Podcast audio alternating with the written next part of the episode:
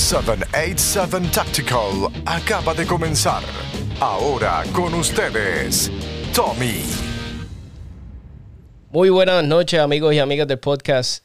Eh, hoy tenemos el placer, eh, tenemos un invitado que hace mucho tiempo estábamos tratando de tener el podcast y, gracias a Dios, como digo yo, se, se alinearon los planetas y, todo se dio para que fuera la entrevista hoy.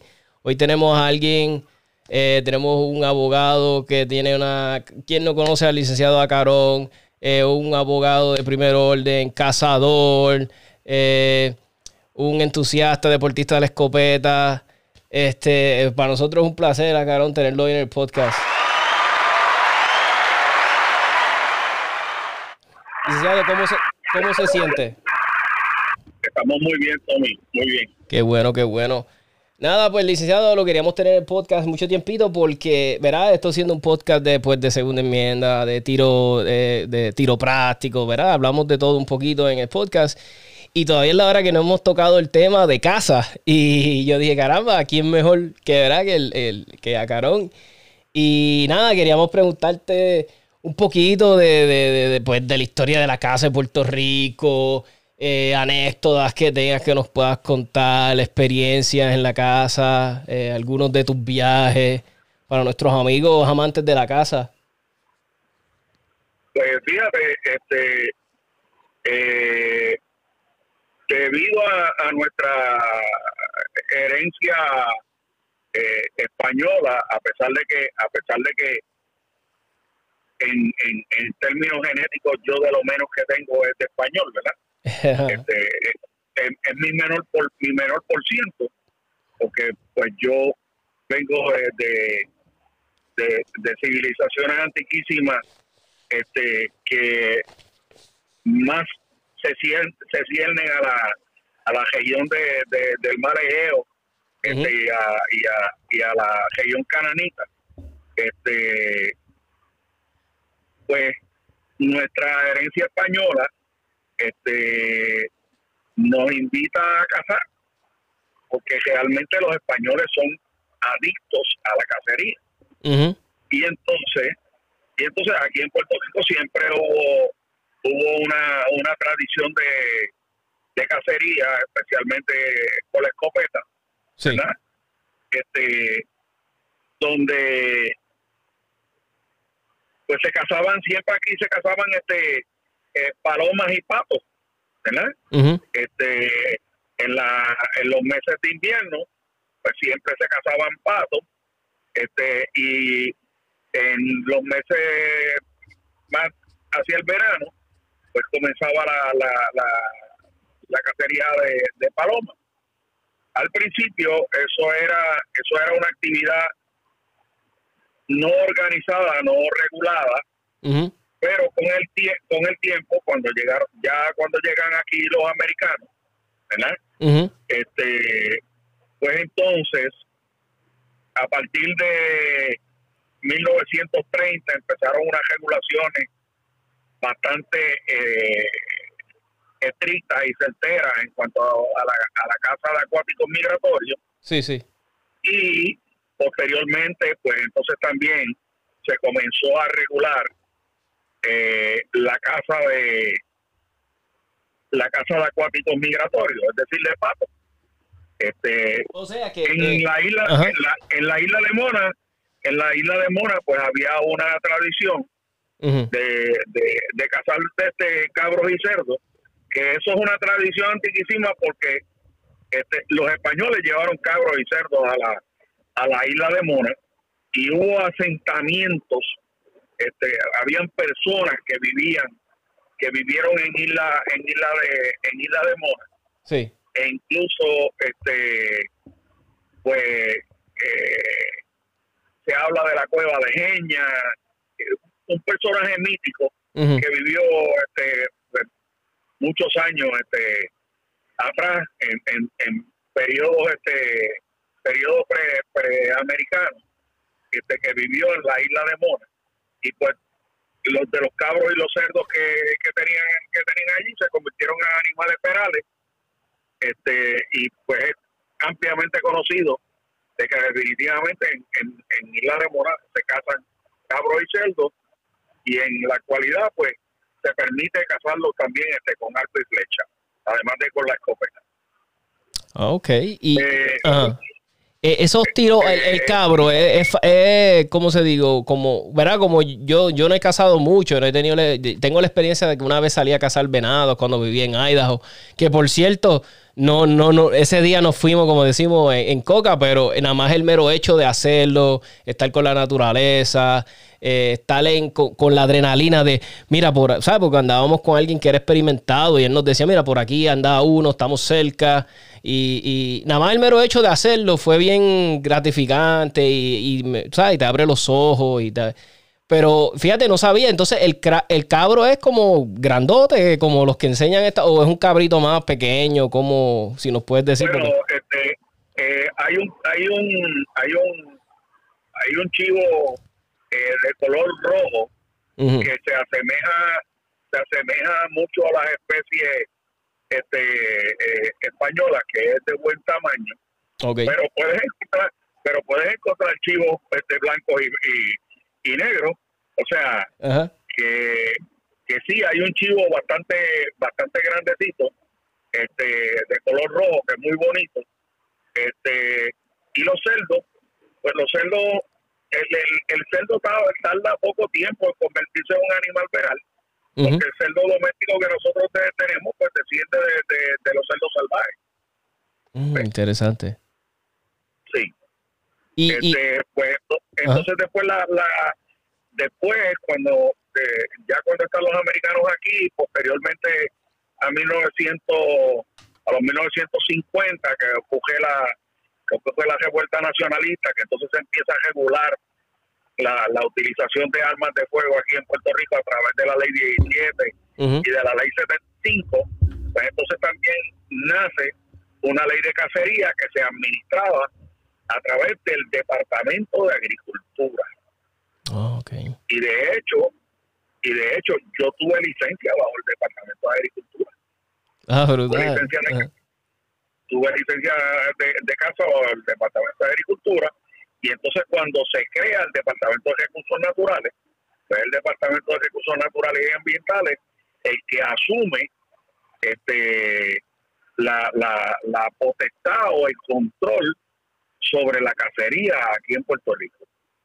En la actualidad este pues hay una hay una ley este muy bien configurada este que tiene su reglamentación y entonces establece, establece los periodos de caza de, establece los periodos de caza de acuáticos migratorios este establece los periodos de caza de, de colúmbidos es decir de palomas y establece en conjunto con el Departamento del Interior de los Estados Unidos, este, casi pesca, este, establecen los límites que tú puedes cazar de cada una de las especies. Y cuáles puedes cazar y cuáles no.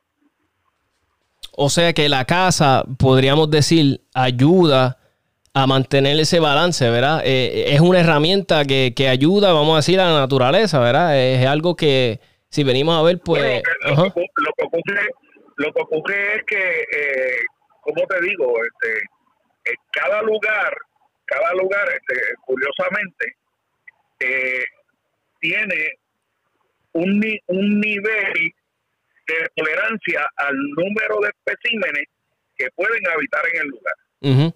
Cuando cuando ese número de especímenes se excede o coge un desbalance natural, este, que puede ser controlado naturalmente por alguna plaga, por alguna enfermedad, o si no puede ser controlado por alguna plaga o por alguna enfermedad, hambruna, porque pueden entrar en hambruna por mucho y se están comiendo, está disponible para comer, este pues entonces excede, excede los límites y comienzan a causar daño.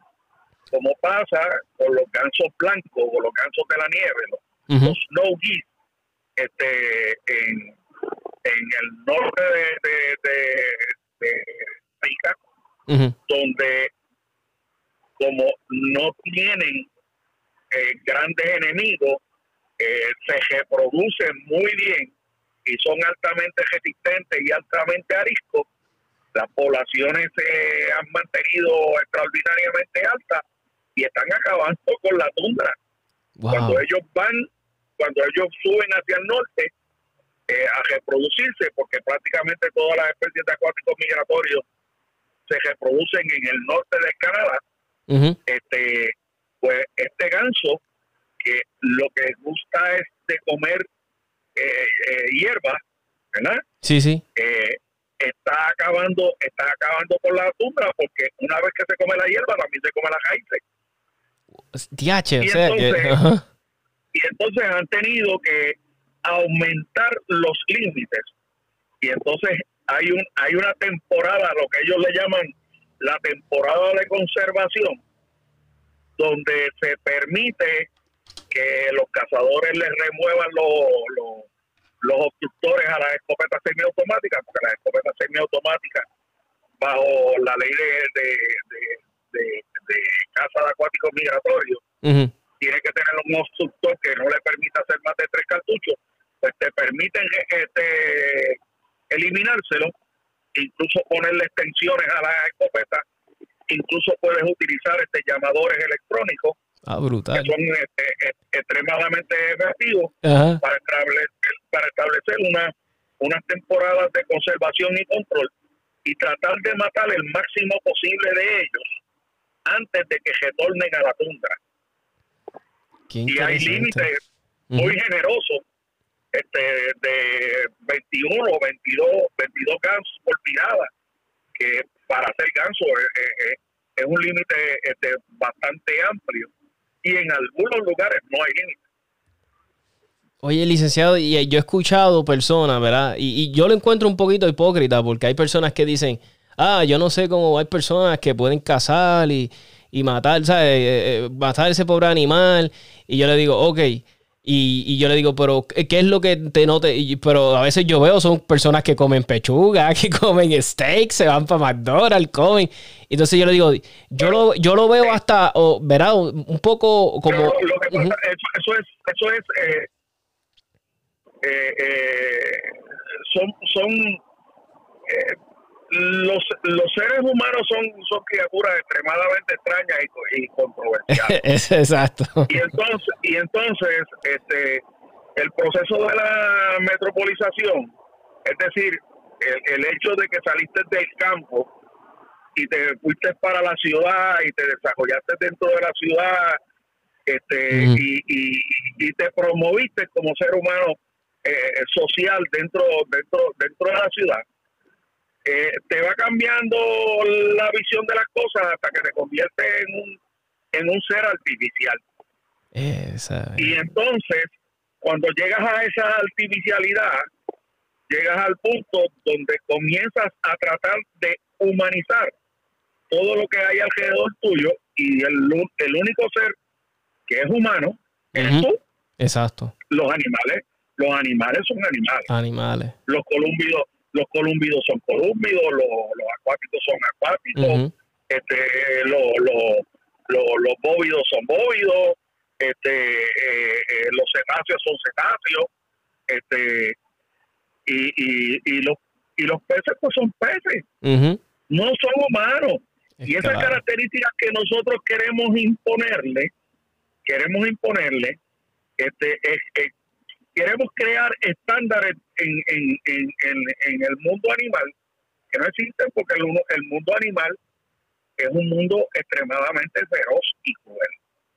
Sí, exacto. Eso es lo que a veces me da risa porque a veces tú le enseñas una foto a estas personas de, de un cocodrilo que le arrancó la cabeza a una cebra y tú los ves a ellos, ay, pero qué pobre cebra. Y yo, pero ¿cómo que pobre cebra? La naturaleza es así, la naturaleza. O, nunca has visto, acá, que de momento alguien dice, diache, ese león se volvió loco y mató al del zoológico. Y yo, no, el león se volvió león. Amaneció un día virado. Ese día amaneció león y hizo lo que un león hace. Porque lo, que ocurre, lo que ocurre es que lo que ocurre es que la mentalidad y, y, voy a utilizar el término en la mentalidad del el animalista él cree que puede seducir al animal a su al sentimiento humano y no es así. Tú puedes tú puedes llevar tú puedes llevar el león a la ciudad, que no hay ningún problema con eso, lo puedes hacer, lo puedes hacer, incluso lo puedes destetar bien jovencito y lo puedes llevar y criarlo bajo la mano del hombre en el zoológico, no hay ningún problema. Pero hay, pero, eh, hay una dificultad con todo eso, y es que tú nunca vas a poderle sacar el monte de adentro al animal, eso lo Exacto. tiene dentro de su carga, lo tiene dentro de su carga genética, y dentro de su carga genética, él naturalmente es un depredador. Exactamente. Lo que pasa es que hay algunos animales, hay algunos animales que son domesticables, hay algunos animales que son docilizables, y hay algunos animales que por más que traten, no pueden porque son tan primitivos que es bien difícil cambiar su naturaleza. Entre ellos, para decirte la verdad, lo que está en controversia en los últimos días, los gallos de pelea, ujú. los gallos de pelea descienden, descienden de un antepasado prehistórico que todavía existe en los bosques de la India y en el Pakistán, ¿verdad? Que se llama que se llama científicamente Gallus galus y hay otro hay otro que se llama Gallus banquiva. Hay otras dos variedades más, pero esas son las dos principales de las cuales desciende el gallo de pelea. Pues mira esas mismas características que tiene el gallo de pelea que tú ves en la gallera, no tiene que. Entonces ese, ese deseo de pelear tú no se lo puedes sacar de adentro. O sea, no es un animal habilitable. Sí, sí. Pues entonces te lo voy a te lo voy a comparar con otro animal, con otro animal, en este caso un pez, ¿verdad? Que tampoco es rehabilitable. Tú no puedes rehabilitar un tiburón. Exacto, exacto. Sí, te entiendo Y la no, analogía. no puedes. Y no puedes rehabilitar y no puedes rehabilitar un tiburón y no puedes docilizar un tiburón, no puedes entrenar un tiburón, porque virtualmente un tiburón es una máquina biológica. Su cerebro, su cerebro es un, una, un conjunto de, de, de, de, de ganglios nerviosos que ni tan siquiera llegan a ser un cerebro. Qué interesante. no son suficientes, no son suficientes para un cerebro. Pero pues entonces nosotros no Ajá. podemos, no podemos en realidad este eh, eh, adjudicar este características humanas a los animales. Y lo curioso de todo este asunto, lo curioso dentro de toda esta ecuación, es que nosotros estamos tratando de convencer, porque este, este, este, este es el nuevo movimiento doctrinario, esta es la nueva religión, este es el nuevo culto fundamentalista, el animalismo, ¿verdad? Sí, sí. Este, nosotros estamos tratando de convencer a las demás personas que no casen, que no pesquen, porque eso es cruel, pero caramba, Pero. estamos, estamos desnaturalizándonos Ajá. porque nosotros en principio, nosotros en principio éramos cazadores y pescadores. Claro. Después, después evolucionamos hacia la agricultura, pero vamos a estar claros, vamos a estar claros que esto es incomprensible para mucha gente, pero uno de los em- de los eventos más nocivos, más contaminantes, más erosionantes al planeta, más destructivos es la agricultura. Eso es así. Sí. Entonces mucha gente no lo entiende, mucha gente no lo entiende, pero yo que me crié, que me crié entre dos agrónomos, porque mi hermano es agrónomo y mi padre es agrónomo, y mi padre, y mi padre en un momento de, de- de su historia perteneció al, al Servicio de Conservación del Suelo Federal, pues me enseñaron este cómo es que tú trastocas al planeta a través de la agricultura. Para tú sembrar tienes que deforestar, que es lo que está haciendo Bolivia ahora mismo desde el lado del Amazonas, entrando al Amazonas, quemando extensiones enormes del, del- del bosque del Amazonas para sembrar soya. Wow.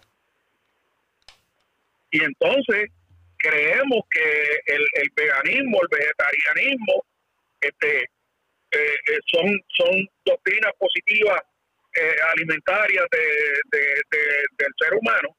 No, nos estamos alejando de nuestra, de Sí. nuestra realidad. Es como- En un principio éramos cazadores y pescadores. Lo que pasa es que hay tanta gente en el planeta que de alguna manera hay que alimentarla. Y- Ah, inclusive, acá estaba leyendo un... Era como algo en Facebook. Tú sabes que a veces en Facebook te sale algo rapidito y tú lo lees. Y estaba leyendo que para... Ah, no me acuerdo cuán- o, no, no llegaba ni a la libra. Para una libra de, de tofu, que le encanta tanto a los veganos, hay, eh, ¿sabe? El, agricultor tiene que matar no sé cuánto tipo de ave que se come, el, eh, ¿sabe? La, la, el, donde sale el tofu, tiene que fumigar bien brutal. So, para el vegano sentirse bien y comerse su cantito de tofu, tuvieron que matar no sé cuántas aves, matar insectos. Y entonces tú dices, diablo, esa tiene que ser, esa tiene que ser la ironía de, un vegano. Lo, que ocurre, lo que ocurre es, lo que ocurre es que eh, las cosechas para tú, para tú obtener el, el mayor provecho de la cosecha, pues entonces tienes que disponer de otras especies. Tienes que eliminarlas para que no menoscabe la, la cosecha. Para que tú tengas una idea, por ejemplo, por ejemplo en, en, este en el área de Córdoba, en Argentina, eh, hay entre 40 y 60 millones de columbios. Es decir, que hay, hay una tórtola este, es una tórtola que se parece muchísimo a la tórtola rabiche de nosotros, por la excepción de que no tiene el jabo tan largo. Se llama ear doe, ¿verdad? Que es una plaga, literalmente una plaga. Y entonces, esa tórtola, esa tórtola en el área de Córdoba, dispone de más del 35% del grano que se va a cosechar se lo cogen. Sí, sí. Entonces, son tantas y tantas y tantas y tantas y tantas que ellos incluso envenenan los charcos donde ella va a tomar agua para eliminarla y, aún así no dan abasto. Entonces, muchos agricultores lo que han hecho es que para compensar la pérdida, para compensar la pérdida, han entrado, han entrado en programas de casa donde por una cantidad de dinero le permiten cazar. Ah, se nos fue por ahí la comunicación, a ver si se logra conectar un momentito de nuevo. Allá es el, campo, un campo en una finca. Pues te cobran X, le compran al concesionario de casa, le cobran, este, vamos a decir, le cobran este, 100 dólares diarios este, por, por cazador que vaya a entrar al campo. Sí, sí. Y, y, y, y, algo que yo he notado, ¿verdad? Inclusive estaba hablando con, con, con, con, un amigo que tengo, este, que sé que escucha el podcast. O, pero, y, y, él me decía como que el arte de, ¿verdad? Porque así fue como que le pusimos, el arte de ser hombre, como que se ha ido de, ¿verdad? Como que eso mismo, el hombre antes cazaba, el hombre antes tenía... yo, yo, no, yo, no, yo no voy a discriminar. Yo no voy a discriminar. El arte de ser humano, el arte de la supervivencia del ser humano, este, ha sido, ha ido menoscabándose paulatinamente al punto de lo que nos hemos convertido en un ser completamente artificial, este, donde, donde creemos que la única familia que tenemos es el perrito. E incluso no queremos tener hijos no tenemos que, no queremos tener hijos y donde y donde este que es razonable matar a una criatura en el vientre de en, el vientre de una madre tú sabes para no tener hijos. Es triste. Y mantenernos y mantenernos este en, en en, en ese en, en esa dinámica donde entonces el pejito o el gatito o el goldfish es el que va a suplantar a nuestros hijos y vamos esos sentimientos paternalistas que se quedaron tronchados por el hecho de que no lo que produjimos, este, eh, desplazarlos hacia alguna criatura viviente. Y yo te voy a decir una cosa, a mí me fascinan los perros. Sí, claro. Sí, yo te entiendo. yo, pero es un perro. Pero, vamos, a, estar, vamos, a estar, más claros. Yo te quiero más, yo te quiero más a ti que a cualquiera de mis perros. Sí, te entiendo, sí, exacto. Tú, yo soy un, un hermano humano, tú sabes, yo no jamás, exacto. Tú eres, un, tú eres, un, ser, tú eres un ser humano, tú eres un ser humano y, y me va a doler muchísimo más la falta que me vas a hacer cuando te vayas que, que lo que me va a doler que se me vaya mi perro. Es claro, te entiendo. Es, es- es- es- bueno, si viene, es lo natural, es así que debería de ser. Y, y, y, Bueno, lo que, lo que pasa que lo que pasa que que hemos creído hemos creído que esa que esa tendencia que hemos asumido es correcta y la hemos dado por buena y yo no tengo duda ninguna de que en este momento en este momento aquellos animalistas que, que- que me están escuchando deben decir ese señor es un bárbaro no No. ellos son unos bárbaros, Ellos son, humanos. son unos bárbaros. Y inclusive una vez, una vez me acuerdo, estaba leyendo un artículo, creo que era, ah, yo, es un video que está bien popular en internet, lleva años. Es donde creo que es un, es, creo que es en la India. Entonces, este tigre está escondido en, ¿verdad? en un pastizal. Entonces, hay un, un nativo, un hindú, dándole como un tour. No sé si era un cazador, pero a alguien dándole un tour encima de un elefante. Pues el tigre brinca, porque verá, es un tigre, es un animal brutal, tiene un bru- brinca hasta arriba y logra, creo que ataca bien feo al, al- al- el que está dando el tour.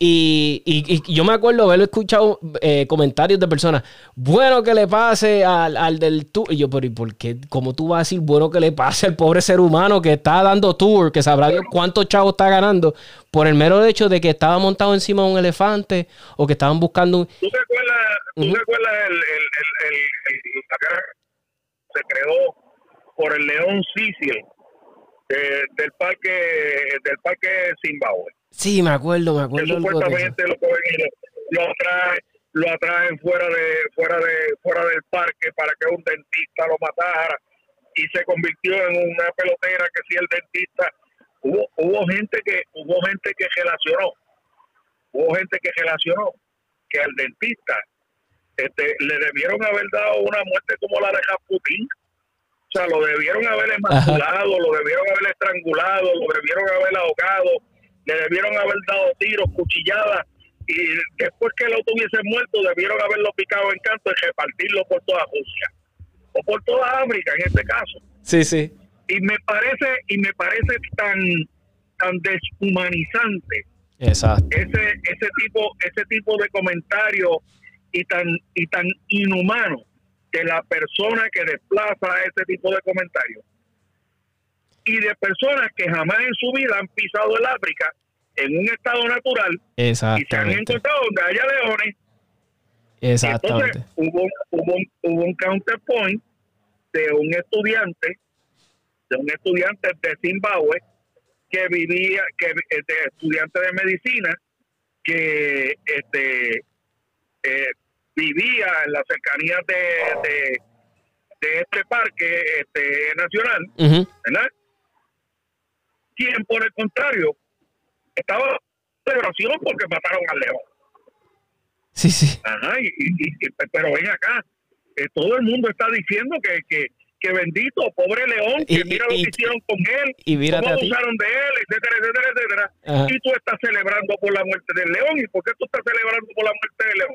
Sí, porque lo que pasa es que ninguno de estos zánganos que está que está este, comentando a través de las redes sociales, ni una cosa ni la otra, vive cerca del parque y el león no se la ha metido dentro de la aldea y le ha matado cuatro, cinco, seis, siete, ocho, diez este aldeanos antes Ahí de está. y después irse para el parque Ahí está. o, de, o haber de no, sin una pierna, sin un brazo a un niño Exacto. porque no entienden, no entienden de que el león no es humanizable Jamás. y Ajá. al león y al león poco le importan los comentarios que uno haga en las redes sociales. Exacto. Él va a Exacto. seguir siendo león, León. él va a seguir siendo y va y toda presa que se le pare de frente la va a comer. Y, y oye, y, agarraron- y a eso quería Ah, ir. que hay- que Ajá. hay uno, pero, pero vamos a estar claros en algo. Ajá. Vamos a estar claros en algo. Bien es cierto todo eso.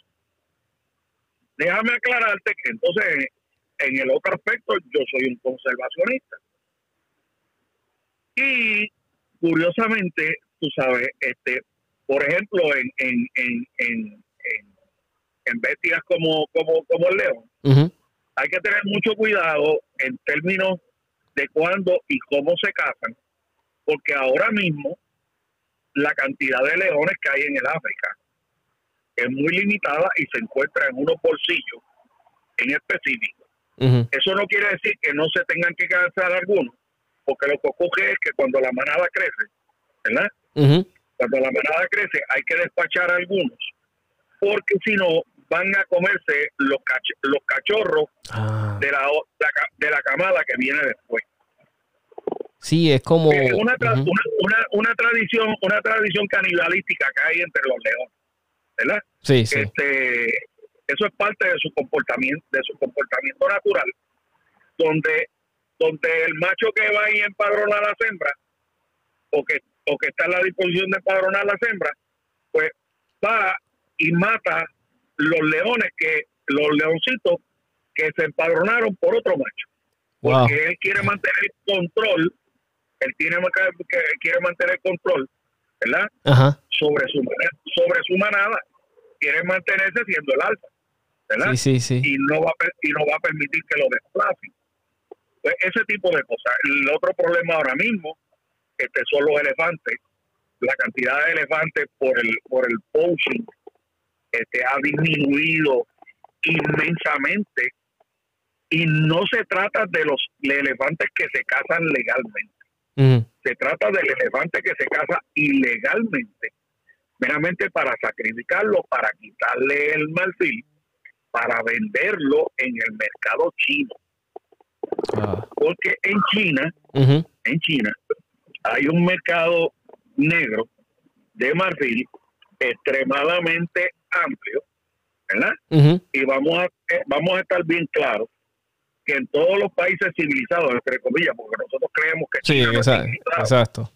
Chi- China está mucho más civilizado que muchos que muchos de nosotros y China y China en términos de desarrollo y progreso está más desarrollado y tiene muchísimo más progreso que en lo que hay en esta isla. Y, y, Vamos a estar claros. y, y, a veces la gente que- dice que que son estamos- de lo que este... De lo que estamos hablando es que ese mercado tiene una sed enorme por el marfil este, y no hay manera de controlarlo. La única manera de controlarlo es no dejando que me maten el elefante acá. Y la población de, de elefantes en, en el África ha disminuido increíblemente.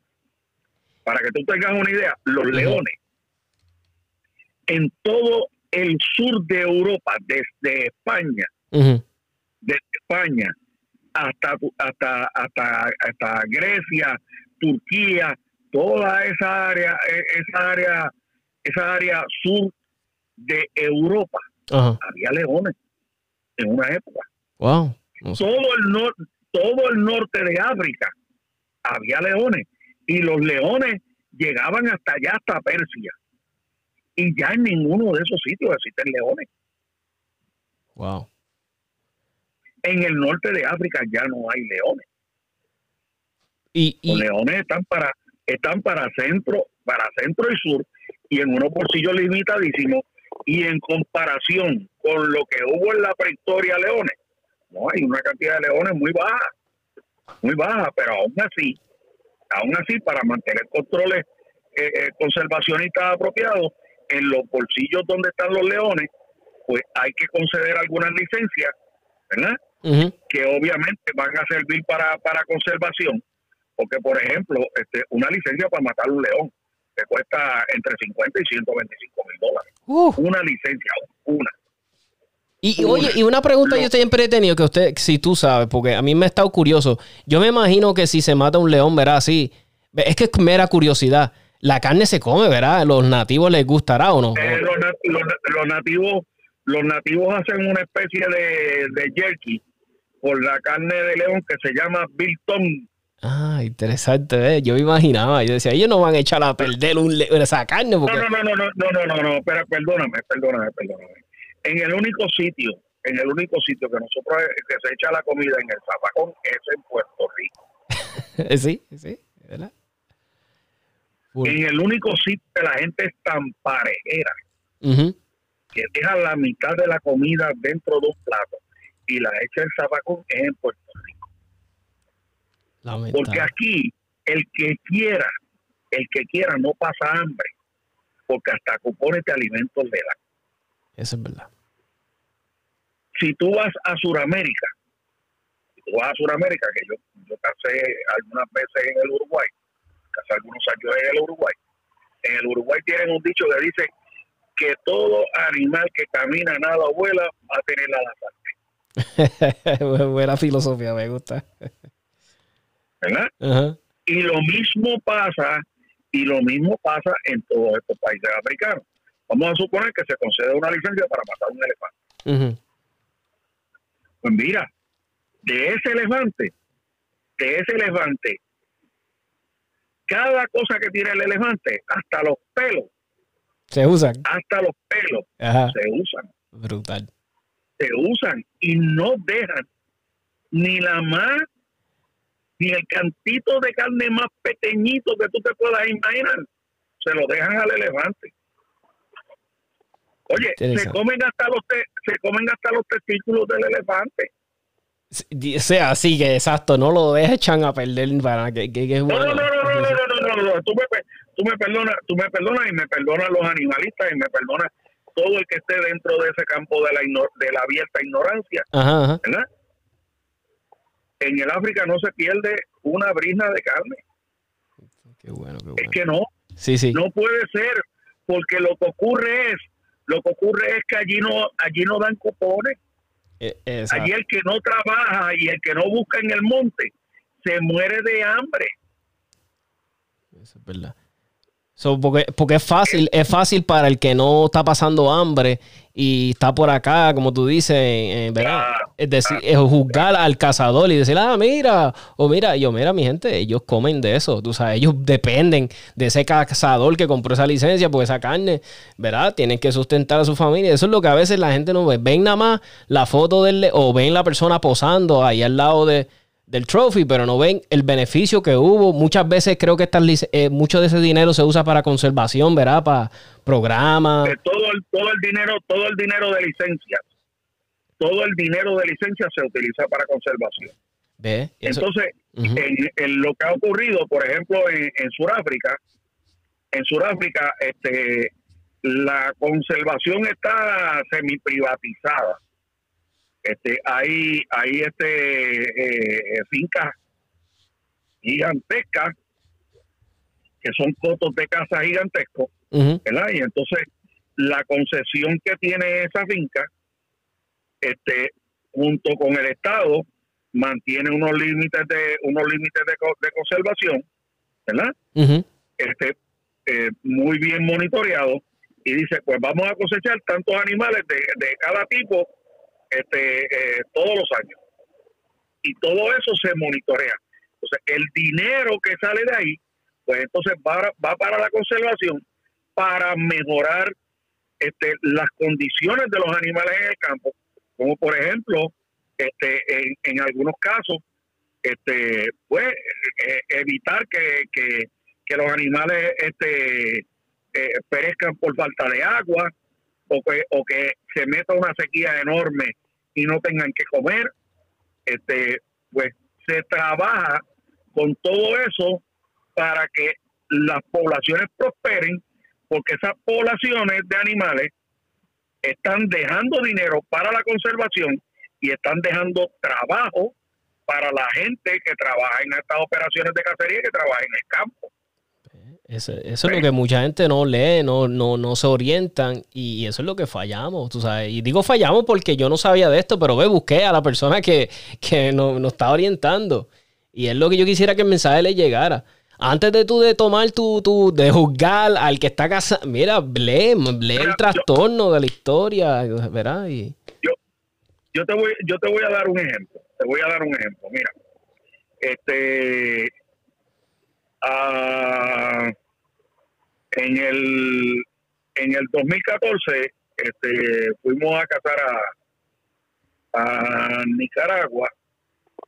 Eh, 2014, te estoy hablando del 2015. Okay. En el, en el 2015, para diciembre, fuimos a cazar a Nicaragua. Entonces, en Nicaragua, este, eh, para diciembre se casan, se casan tórtolas y se casan este, acuáticos migratorios. Pues fuimos a una, a una tirada de, de, de, y, lo, y, y, la mayoría de la tórtola que hay, que hay allí es este, eh, eh, tórtola blanca.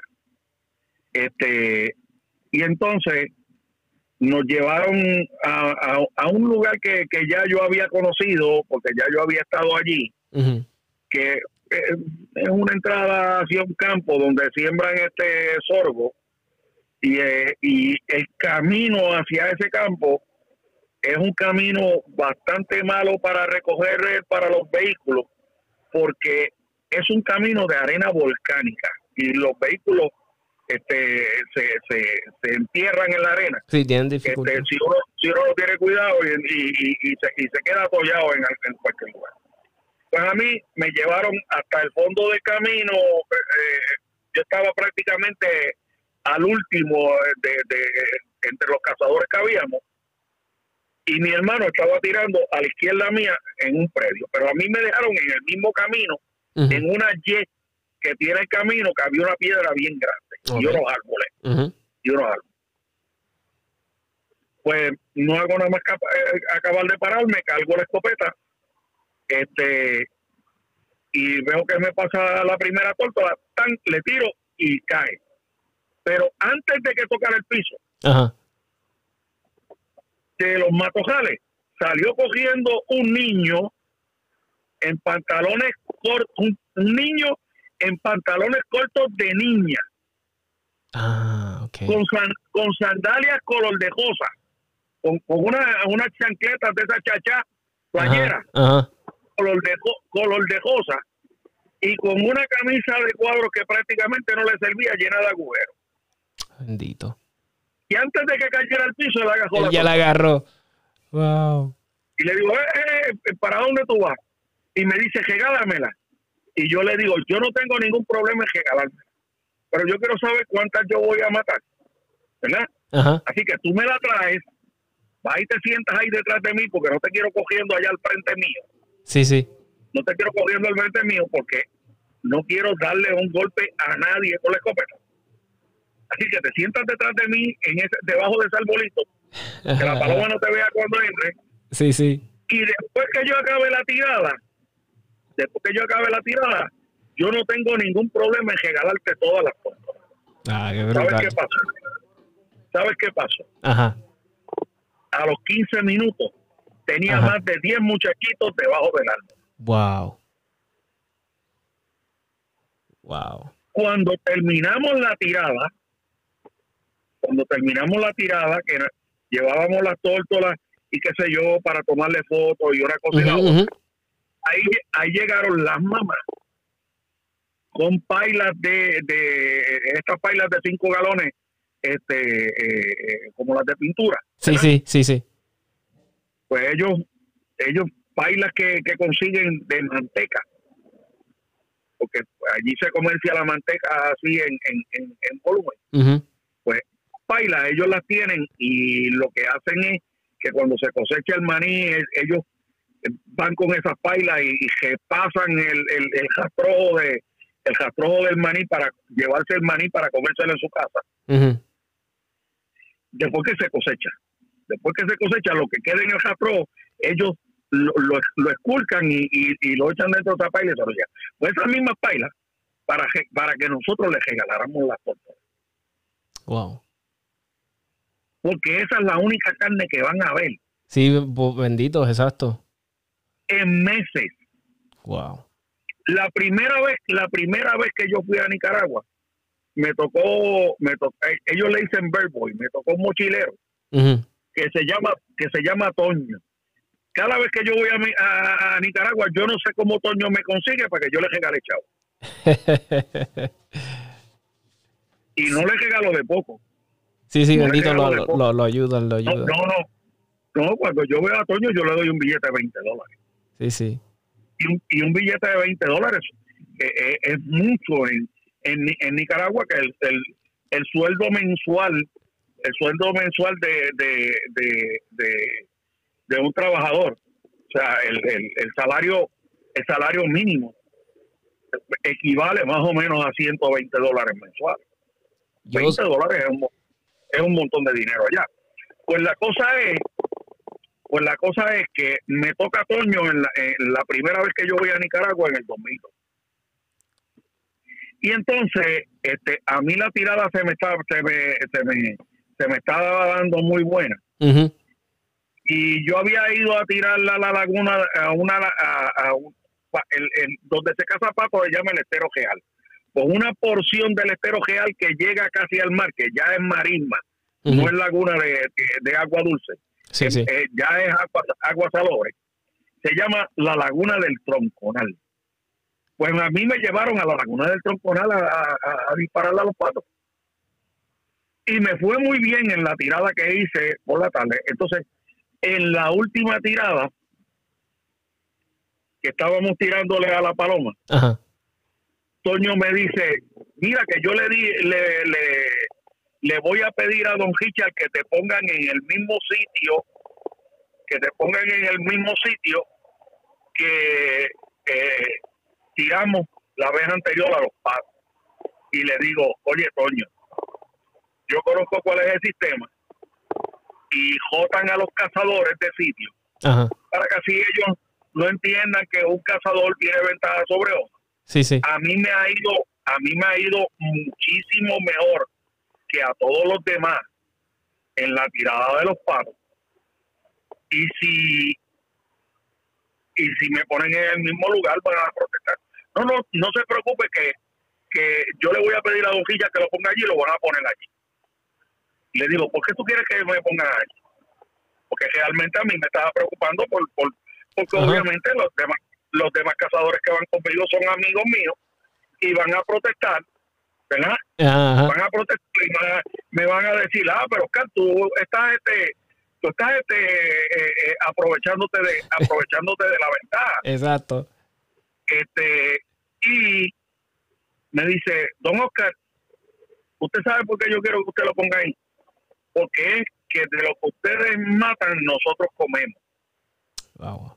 y usted y usted de todos los cazadores que han venido es el que más le pega al pato le pega a este, sí, sí. el, el- el que más efectividad tiene ¿verdad? Exacto, exacto. Ajá.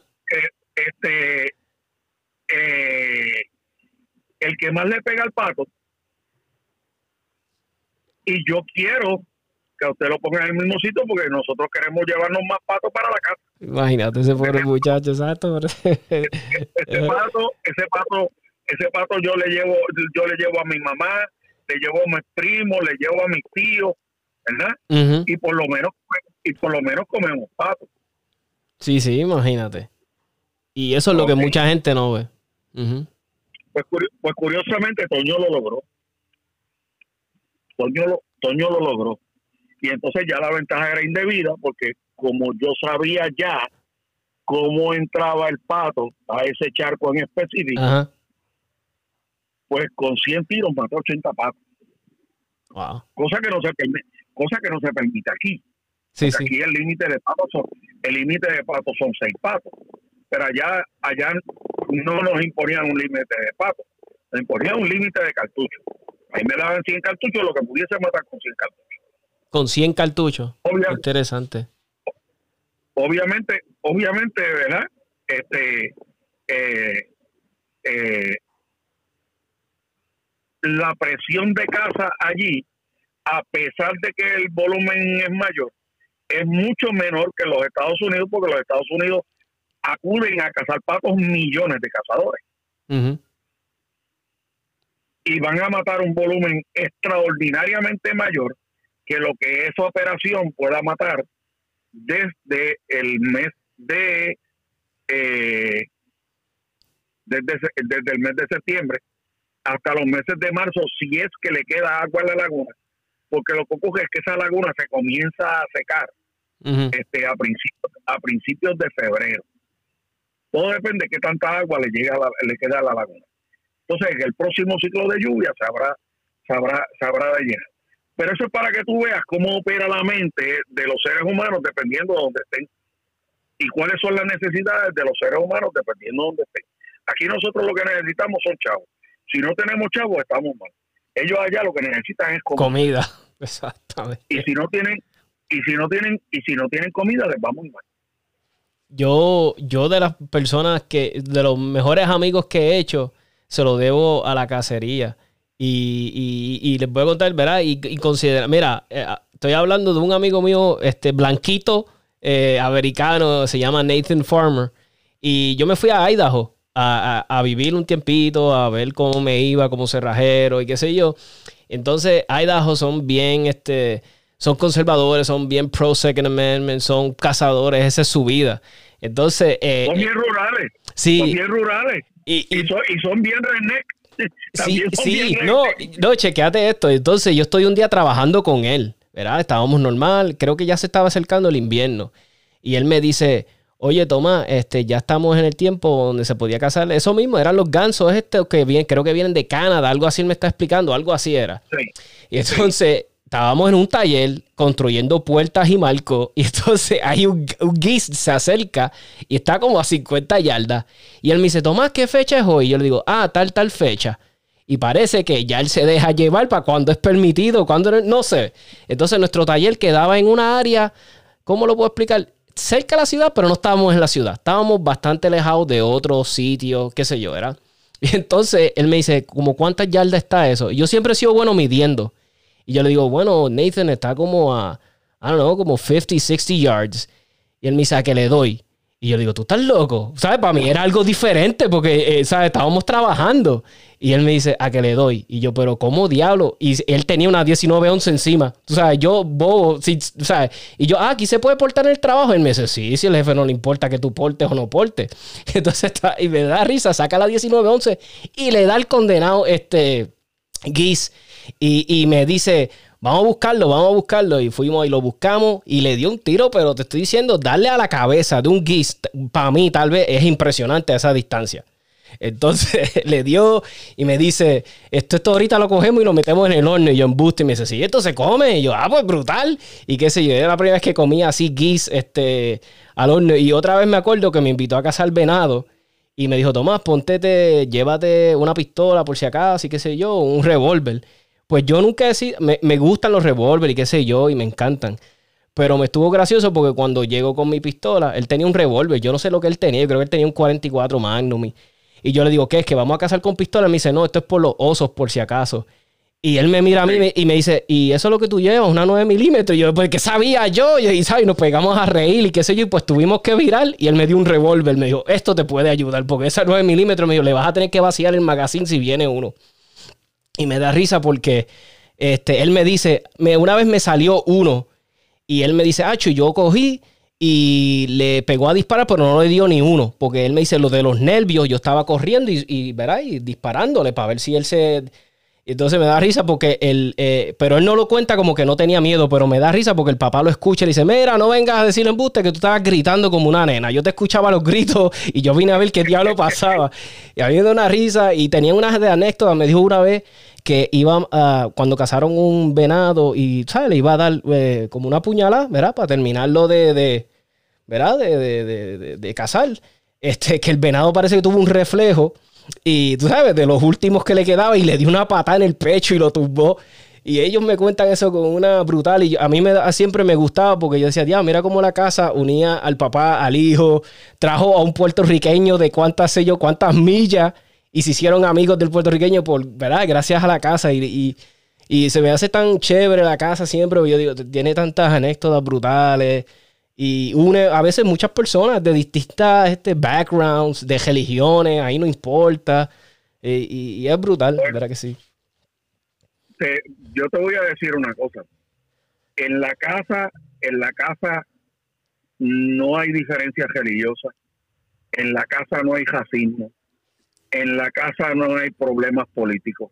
Exacto. Eh, lo que lo único que existe es el contacto del ser humano en su estado más natural con el monte. es, lo único, es lo único que es lo único que existe.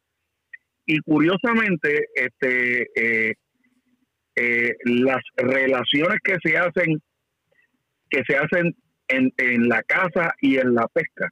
Son relaciones son relaciones eternas. Esa, sí. Verá que sí. Son relaciones son relaciones eternas son relaciones eternas.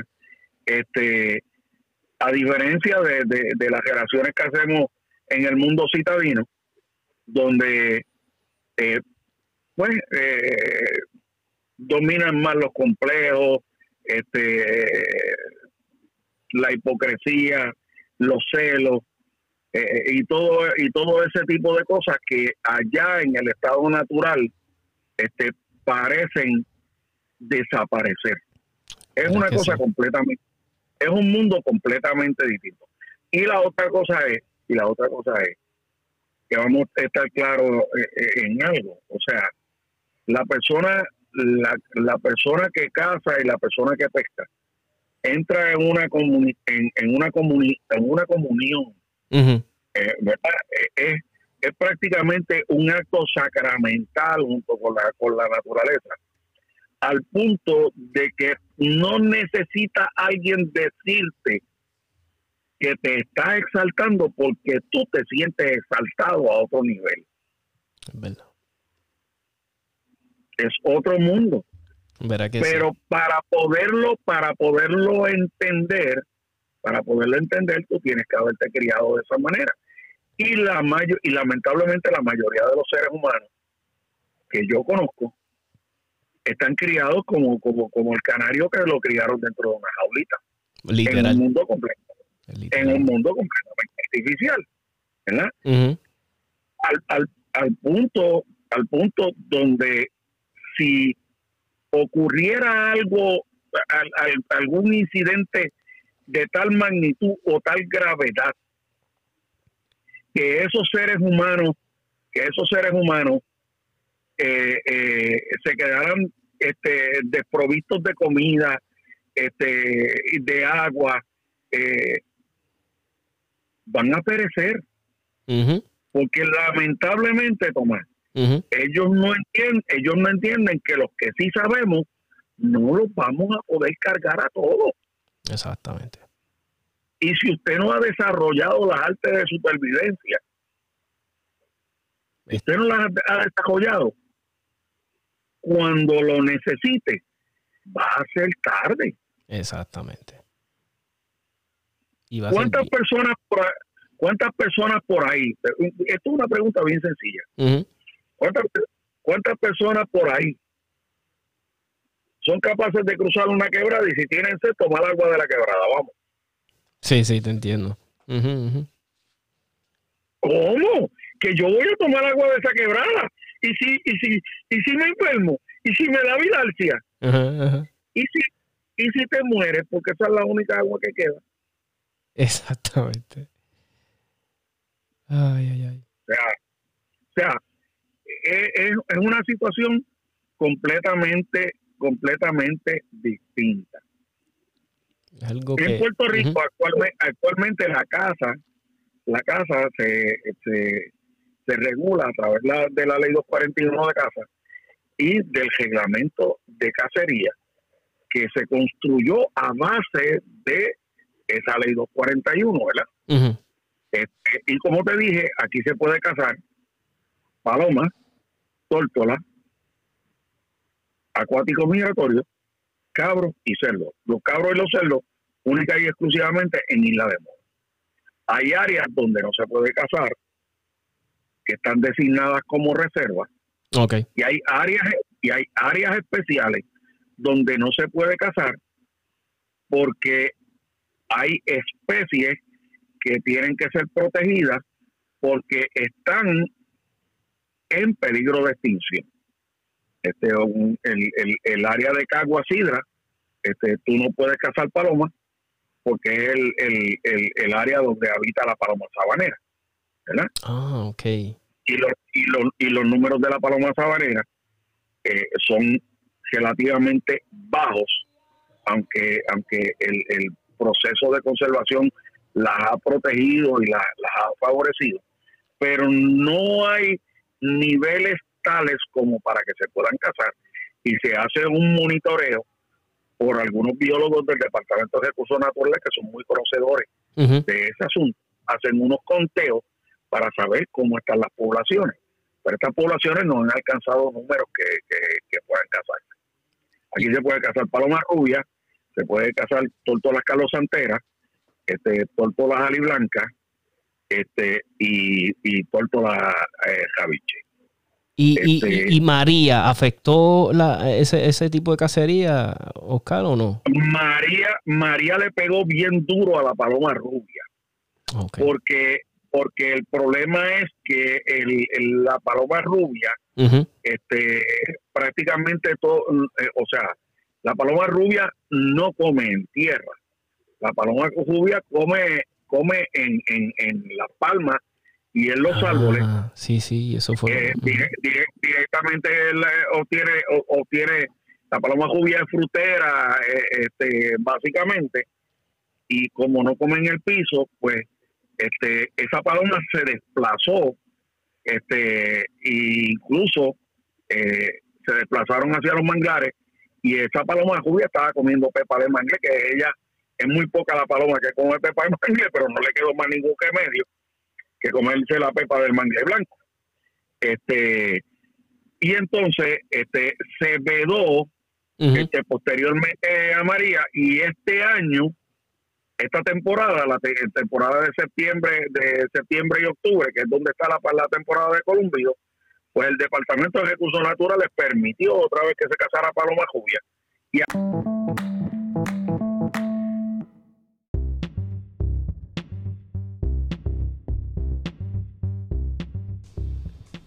Mi gente, tú quieres practicar Jiu-Jitsu con una de las academias de mayor prestigio en Puerto Rico ahora mismo. Tú tienes que contactar a la gente buena de Guabá Jiu-Jitsu. Están en toda alta. Recuérdate, Jiu-Jitsu es uno de los deportes de mayor crecimiento ahora mismo en el mundo. Ese es lo que está hot, está en. Todo el mundo quiere practicar Jiu-Jitsu. Pues si lo vas a hacer, hazlo con los que saben de verdad de, de Jiu-Jitsu brasileño. Contacta a la gente buena de Guabá Jiu-Jitsu 787-637-5809. Y además estás apoyando un comercio que es totalmente pro almas. Totalmente 100% de aquí de Puerto Rico, mi gente. persona que caza y la persona que pesca entra en una comuni en, en una comuni en una comunión eh, ¿verdad? Eh, es, es prácticamente un acto sacramental junto con la, con la naturaleza, al punto de que no necesita alguien decirte que te está exaltando porque tú te sientes exaltado a otro nivel. Es verdad. Es otro mundo. Verá que sí. Pero para poderlo, para poderlo entender, para poderlo entender, tú tienes que haberte criado de esa manera. Y la mayo y lamentablemente la mayoría de los seres humanos que yo conozco están criados como, como, como el canario que lo criaron dentro de una jaulita, en un mundo completo, literal. en un mundo completamente artificial, ¿verdad? Al, al, al punto al punto donde si ocurriera algo al- al- algún incidente de tal magnitud o tal gravedad que esos seres humanos que esos seres humanos eh, eh, se quedaran este, desprovistos de comida este, de agua eh, van a perecer. Porque lamentablemente Tomás ellos no entienden ellos no entienden que los que sí sabemos no los vamos a poder cargar a todos. Exactamente. Y si usted no ha desarrollado las artes de supervivencia usted no las ha desarrollado cuando lo necesite va a ser tarde Exactamente. Y va a ser cuántas personas por cuántas personas por ahí esto es una pregunta bien sencilla. ¿Cuántas, cuántas personas por ahí son capaces de cruzar una quebrada y si tienen sed tomar agua de la quebrada? Vamos. Sí, sí, te entiendo. Ujú. ¿Cómo? Que yo voy a tomar agua de esa quebrada. Y si, y si, y si me enfermo, y si me da vilalcia, Ajá, ajá. y si, y si te mueres, porque esa es la única agua que queda. Exactamente. Ay, ay, ay. O sea, o sea es, es- es una situación completamente, completamente distinta. Algo En que. Puerto Rico actualmente, actualmente la casa, la casa se, se, se regula a través la- de la ley 241 de casa y del reglamento de cacería que se construyó a base de esa ley 241, ¿verdad? Este, y como te dije, aquí se puede cazar paloma, tórtola, acuático migratorio, cabros y cerdos. Los cabros y los cerdos única y exclusivamente en Isla de Moro.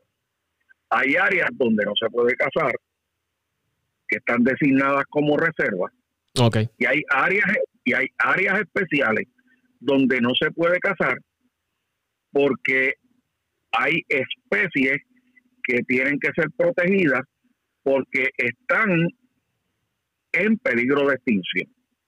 Este, el, el, área de Cagua Sidra, este, tú no puedes cazar palomas porque es el, el, área donde habita la paloma sabanera. ¿verdad? Ah, ok. Y los, y los, y los números de la paloma sabanera eh, son relativamente bajos, aunque, aunque el, el proceso de conservación las ha protegido y las, ha favorecido, pero no hay niveles tales como para que se puedan cazar y se hace un monitoreo por algunos biólogos del Departamento de Recursos Naturales que son muy conocedores de ese asunto. Hacen unos conteos para saber cómo están las poblaciones. Pero estas poblaciones no han alcanzado números que, que, puedan cazarse. Aquí se puede cazar paloma rubia, se puede cazar tortolas calosanteras, este, tórtolas aliblancas este, y, y tórtolas eh, javiche. ¿Y, y, este, y, María afectó la, ese, ese tipo de cacería, Oscar, o no? María, María le pegó bien duro a la paloma rubia. Porque, porque el problema es que el, la paloma rubia, este, prácticamente todo, eh, o sea, la paloma rubia no come en tierra. La paloma rubia come, come en, en, en las palmas y en los ah, árboles. Sí, sí, eso fue. Eh, directamente él eh, obtiene, obtiene la paloma rubia es frutera, eh, este, básicamente, y como no come en el piso, pues este, esa paloma se desplazó, este, e incluso se desplazaron hacia los manglares y esa paloma rubia estaba comiendo pepa de mangle, que ella es muy poca la paloma que come pepa de mangle, pero no le quedó más ningún remedio que comerse la pepa del mangle blanco. Este, y entonces este, se vedó este, posteriormente a María y este año, esta temporada, la temporada de septiembre, de septiembre y octubre, que es donde está la, la temporada de columbio, pues el Departamento de Recursos Naturales permitió otra vez que se cazara paloma jubia y había bastante paloma jubia. Este, la, la, población estaba estaba saludable, este, porque los conteos así lo así lo demostraban, así lo demostraban y, ha ido mejorando. La, la liblanca no, porque la liblanca la liblanca no tiene problema, porque la liblanca, este, yo digo que es el ratón de la de, de, de, de las tórtolas porque su capacidad reproductiva es una cosa inmensa. Esa es la que este, siempre está en los edificios en daña, ¿no? ¿Cuál, es ese tipo de paloma? Perdonando la... Ajá, ¿cómo es? Bueno, la, la, la, que es este color broncita, que es la que ve en, En, el área metropolitana, esas son carlosanteras. Ok, ok. ¿Verdad? Entonces, hay una tórtola que la vas a ver en bandadas que se meten en los patios a comerse la, la, la, la comida de los pericos o la comida de la gallina o la comida de la gallina que tiene una, una franja blanca en el ala, ¿verdad? Que es que para derechita y tiene una silueta una silueta este alargada este eh, muy bonita, ¿verdad? Pues esa es la blanca y esa tiene una capacidad reproductiva enorme, porque esa tórtola este, pone los primeros huevos y generalmente pone entre, entre, entre dos y cuatro huevos. Cuando esos huevos salen y los pichones salen y están bastante grandecitos, ella viene y pone al lado de los pichones para ayudar que el calor de los pichones este, eh, impulsen eh, que los próximos este, huevos se vayan empollando. Ah, inteligente. Tiene la habilidad de que entonces cuando ya los pichones están grandes, el pichón de, de, de Ali Blanca sale volando del nido. No es como la Carlos Santera, que la Carlos Santera tiene que aprender a volar. Este bichón sale y entonces dependiendo de la disponibilidad de comida que tenga y el ambiente que tenga, Ajá. este una liblanca, una liblanca puede puede estar entre entre 5 hasta 7 ciclos de, de, de saca en la temporada de, en la temporada de saca de ella. O sea que es bastante bastante reproductiva. Las otras son más lentas. Las otras son más lentas, pero la calosantera se ha visto protegida por el entorno urbano. Este y, y- y se ha convertido en citadina porque es, es la tortuga que, que más hay en el área metropolitana, que tú la ves en los parques, la ves en todos lados, ¿verdad? Ajá. Este, la, javi, la javiche no, la javiche es completamente arisca, este, eh, completamente de monte, pero la liblanca le importa meterse a la sala de tu casa a comer. Interesante. No, esa, eh, la, li- y la liblanca, la liblanca come de todo. Este, come tártago, que el tártago es venenoso. Wow. O sea que tiene una. Sí, ha creado como una resistencia br- brutal. Eh, aunque no tiene dientes, pues tendríamos que decir que es buen diente. Oye, y, una cosa, ¿verdad? Como un ejemplo, en, en Idaho, ¿verdad? Yo me baso allá porque es que lo más que conocí, fue mi experiencia más brutal. Eh, un ejemplo, si yo cazaba un venado, yo no podía vender la carne, pero sí la podía regalar, ¿verdad? La podía regalar a Sí. mis amistades. Aquí es lo Sí, mismo, sí. Aquí es lo mismo con la paloma. Tú no puedes vender nada de eso, está prohibido por ley venderla. Ah, ok, ok. Pero puedo regalar, ¿sabes? Poner a mi amigo, le puedo regalar, qué sé yo, Claro, cuatro pechugas. claro. Curiosamente, y curiosamente en los Estados Unidos este, hay programas muy interesantes. Incluso hay programas creados regionalmente por, por privados. Tú sabes, este, las cacerías estas de, de, de cerdos perales en los Estados Unidos. Sí, vi que tienen un problema Hay, grande. hay un grupo hay un grupo de gente, hay grupos de gente en varios estados que te cogen y te eliminan los, los cerdos de los cerdos ferales de, de, de, de alguna propiedad y los cerdos se reproducen como los ratones. Sí, sí. Eso es a la, a la velocidad del ratón. Y son mucho más dañinos en, la- en la, en la siembra que, que, que lo que pudiese ser un ratón. Este, pues ellos matan el cerdo, lo recogen, lo envían, lo envían a, a una procesadora, ¿verdad? Lo procesan y llevan y regalan esa carne a orfanatos, regalan esa carne a veteranos este, incapacitados y qué sé yo, y se crean un programa donde reparten toda esa carne, esa carne de cerdo y no se pierde. Brutal. Sí, sí, que no, que... que... Sí, Ujú. Oye, y algo Sí. que no sabía, el cerdo mayormente allá sale de noche el condenado. O sea, va a hacer su, su, su- sus destrucciones. Yo, oye, que... que- el cerdo, Ajá. el cerdo, el cerdo, tanto el doméstico, Ajá. tanto el doméstico como el cerdo feral es un animal nocturno. Coño, No sabía. Oye, o sea que tienen buena visión entonces los condenados de noche, ¿verdad? Y, y aunque ellos tienen un olfato de madre, me han dicho que... Lo que tienen, lo que, lo que tienen es un radar por olfato. Eso sí, me han dicho que tienen un... Y, y- lo que tienen es un radar por olfato. y dice que uno molesto te puede, te puede herir bien feo. Dicen que una mordida de, de un cerdo de estos puede, puede, puede dejarte bien, bien malo. Bueno, vamos, vamos, a, vamos, vamos, eh, eh, un, un cerdo acojalado y herido es tan peligroso como cualquier animal del monte puede ser peligroso. Y te va a dar mil tajos, Wow. te va a dar mil tajos. Y entonces los machos, los machos, o sea, como, como son ferales, no están castrados, Ujú. desarrollan, desarrollan unos, unos colmillos que son de temer. Sí, eso he visto. Cuando los, cuando, ¿sabes? Después cuando los enseñan, yo digo, wow, qué pen, qué colmillo. Le entierran a un. Y me imagino que esos colmillos tienen, ¿verdad? Obviamente están en la. Eso tiene bacterias y todo, que si te coges un tajo de eso, ese te infecta. Bueno, si te, si, si te da, si te dan si te dan un tajo con un colmillo de eso y no tienes con qué desinfectarte de momento es mejor que te eches hasta gasolina sí, sí. porque porque sí porque realmente realmente la vas a pasar mal si te coges una infección Sí. Sí, me, imagino. Porque ellos ellos tienen ese hocico metido en la tierra todo el tiempo.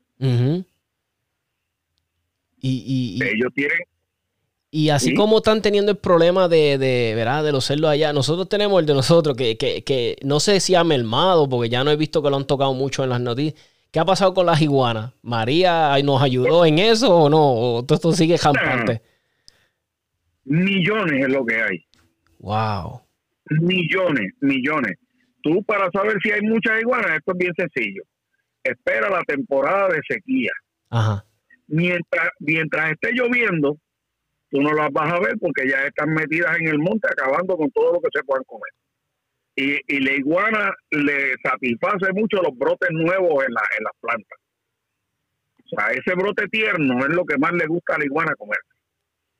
Ahora, tan pronto llega la sequía, tan pronto llega la sequía, pues en esa época de sequía ocurren dos cosas. Una, ellas empiezan a desplazarse a buscar agua. Y ese es el momento en que se comienzan a reproducir.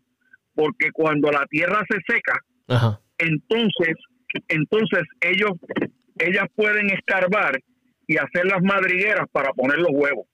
Porque si la tierra está húmeda. Entonces ellas no pueden hacer los hoyos en la tierra para entonces hacer las madrigueras, hacer madrigueras y entonces poner los huevos. Y ellos necesi- ellas necesitan que la tierra esté arenosa, Sí, sí.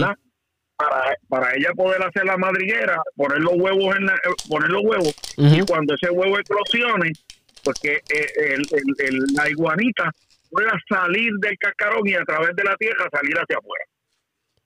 Y, y, acá no hablan, verá, viéndolo de una forma, ¿será posible llegar? ¿Tú crees que es posible o, o tenemos que aprender a vivir con eso? O sea, ¿llegará el momento que las, las podemos controlar o no? ¿Tú crees que ya es muy tarde? No, yo creo que eso ya eso es tarde. Ey, Es ah, tarde porque el, pro- el problema el problema es que en la mayoría de las áreas donde ellas proliferan son áreas son áreas donde es comprometidas donde no se puede cazar y entonces convierten esas áreas en sus habitáculos y entonces eh, eh, de ahí se desplazan a lugares donde donde sí se puede se le puede disparar para para entonces eliminarla este pero oye es que una una iguana eh, una iguana hembra pone entre entre 40 y 60 huevos En un año.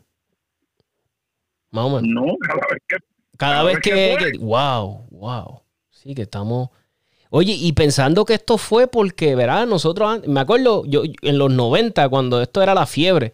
Ah, tengo una iguana. Y me imagino que eso fue lo que pasó, ¿verdad? La- Las personas que después, cuando eso ya no era un lagartijito, lo soltaban al monte, ¿verdad? y sí, lo, lo mismo lo mismo que pasó con la lo mismo que pasó con la con las tortu, con las tortuguitas y lo mismo que pasó con los caimanes eso lo vendían en los pet shops, sí, sí. Y el caimán, el, ca- el el- está brutal. Yo no me quiero imaginar uno Entonces- pescando o, o nadando en un... Ujú. entonces- tan, tan pronto tan pronto tan pronto empezó, empezaban a crecer pues la gente decía pero que yo voy a hacer con esto se ha puesto muy grande y entonces en vez, sí, de, sí. en vez- en vez de sacrificarlo ay bendito porque No se atrevían. Exacto. yo, una cosa y la otra lo cogían y lo soltaban Sí, ¿Y qué ocurrió? Pues tenemos a tortugueros llenos de caimanes, tenemos caños tiburones llenos de caimanes. ¿En qué lugar aquí no hay caimanes? Todo ese Vega Baja, donde quiera que hay un charco, hay un caimán. Wow. Eso es un peligro. En Islote, allá en, en, en, en, en Barceloneta, Ujú. aquello está lleno de caimanes. Wow. A mí me invitaron, a mí me invitaron a cazar este eh, acuáticos migratorios en un lugar, este, en una, en, en una, en una finca privada. Y mi hermano y yo cuando llegamos al Chaco, mi hermano me pregunta, oye, ¿y todos esos ojitos colorados que están ahí adentro, qué es eso? Y le digo, esos son caimanes. Que, ¿Cuántos caimanes hay ahí? Yo le digo, bueno, hasta el momento yo conté siete. Wow. ¿Nosotros vamos a cazar patos ahí? Sí. No, ¿No crees? tú te, tú te meterás allí, yo no me voy a meter allí. no lo culpo. Sí, es que. Bueno, y te voy a decir, y te voy a decir, Ajá. en ese, en ese lugar, en ese lugar, una amistad que yo tengo, que por, por razones obvias no voy a revelar su nombre, ¿verdad? Voy a mantener privacidad sobre eso.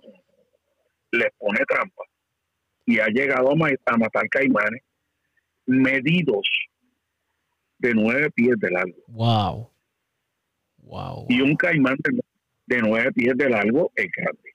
Un, un caimán así, Dios no lo quiera, se come un nene fácil, un adolescente, o sea, un... Porque eh, debe de pesar más de, de, de 100 libras, ¿verdad? Fácil, un caimán de 9 pies. Bueno, ahora, ahora, ahora se está llevando a cabo aquí en Puerto Rico la cacería de acuáticos migratorios, ¿verdad? Ajá. Pues, pues, este, en una tirada que él hizo en una de las charcas de la finca, pues logró, logró matar este eh, tres patos. Eh, la, él lleva dos perras, Ujú. están muy bien entrenadas. Este, las perras recogieron los primeros dos y cuando mandó la perra a buscar el tercer pato, la perra no había llegado al pato cuando vino un caimán y se lo comió de un solo bocado. Oh, Dios mío. Y, le, y si la perra llega a echarle mano al pato y el caimán le llega a tirarla a la misma vez, le hubiese hecho mucho daño a la o quizás se hubiese matado. Y, y hubiese sido una pena porque, verá, muchas personas, a veces estos pejos los entrenan para esto, ¿verdad? Y se... y- No, no, oye, oye, vamos, vamos a estar, vamos a estar bien claros, vamos, vamos a estar, vamos a estar bien claros que estas perras son la adoración de, de, de, de mi amigo, este, eh, y y aún y aún no siendo este eh, premium No, no. más allá del, del, inmenso valor sentimental que que, que, que pudiese tener este cualquiera de estas perras, una perra de esa vale 5 mil dólares. Oh my God. Imagínate. Y todo por. y- oye, pero me está curioso. ¿quién- O sea, y pegaron a llegar estos caimanes y la gente los compraba. Como que, mira qué lindo, tengo un caimán. Yo, ¿sabes qué te pasa por la mente? Como que. Bueno, es que el, humano está brutal. Pero. Y es como tú dices, mira, oye, en vez de, sacrificarlo, ah, porque. Es que también a mí se me hace como que.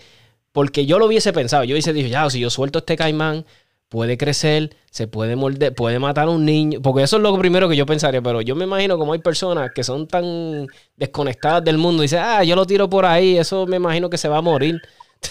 o algo. Bueno, eh, y, y la y la gente la gente no, no, no ha padecido de la experiencia de, de confrontarse con los agentes de recursos naturales que han recogido en este país diversidad de especies exóticas Sí, que aquí definitivamente no deberían estar. sí. Este y vamos a estar claros, vamos a estar claros que es de conocimiento público que aquí ha habido gente que ha tenido hasta pirañas Ay, Dios mío. Eso es lo que hace falta. y entonces y entonces lo que ocurre lo que ocurre es que obviamente la piraña pues necesita unos habitáculos eh, unos habitáculos especiales este, necesita eh, unos niveles de, de, de, en el agua o Ujú. alcalinidad y, para la piraña y la piraña no sobrevive en aguas turbias el agua está- tiene que estar completamente clara Ok.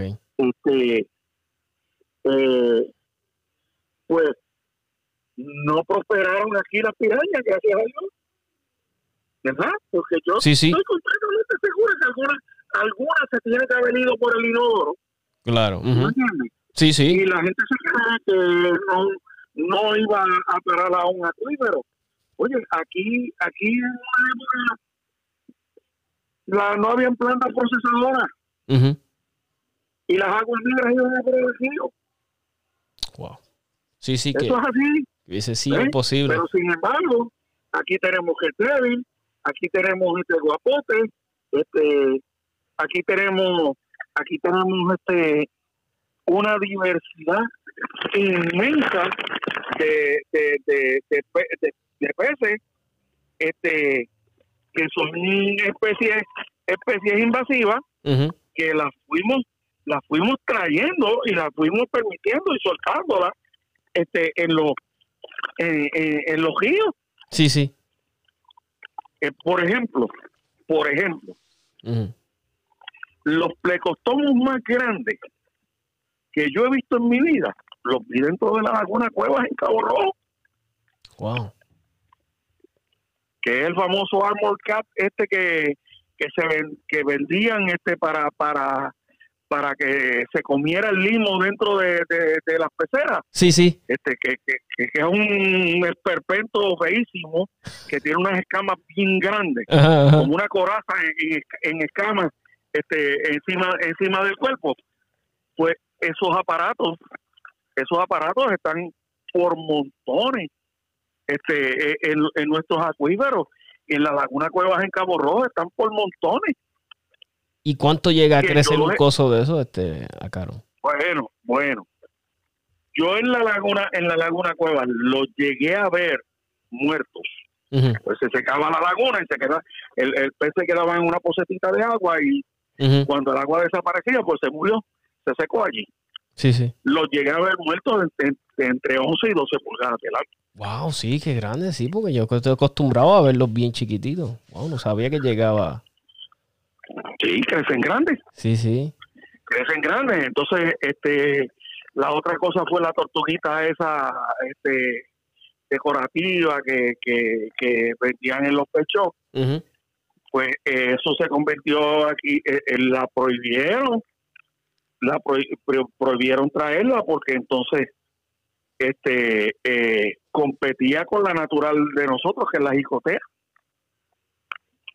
Ah, sí, sí, entonces no estaba, no, no, no, no, nos afectaba la de nosotras. Sí, sí, me imagino que, comía lo que ella comía. Y aunque no sé que si son bravas tampoco, no sé si tal vez ellas la interperie peleen, pero.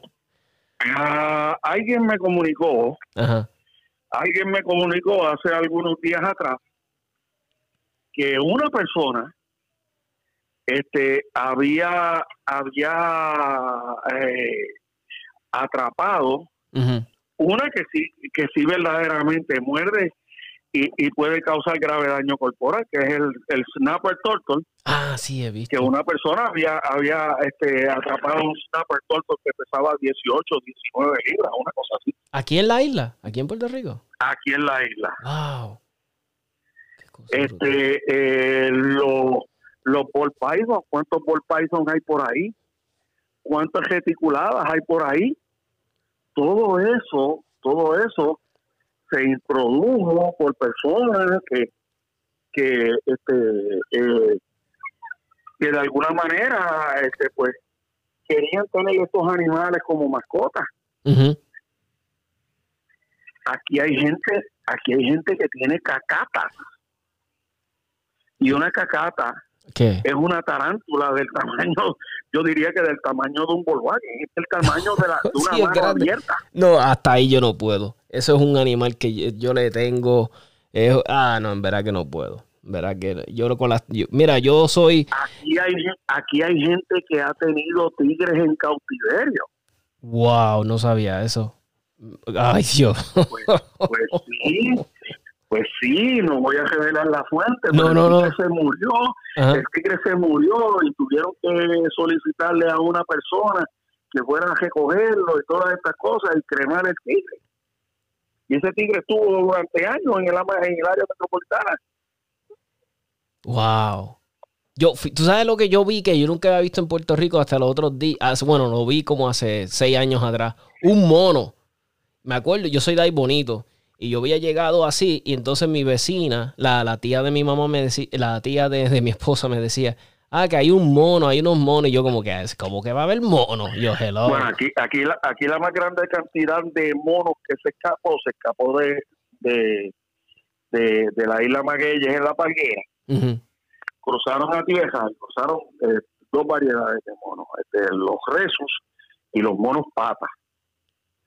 Y e invadieron la isla, se reprodujeron grandemente.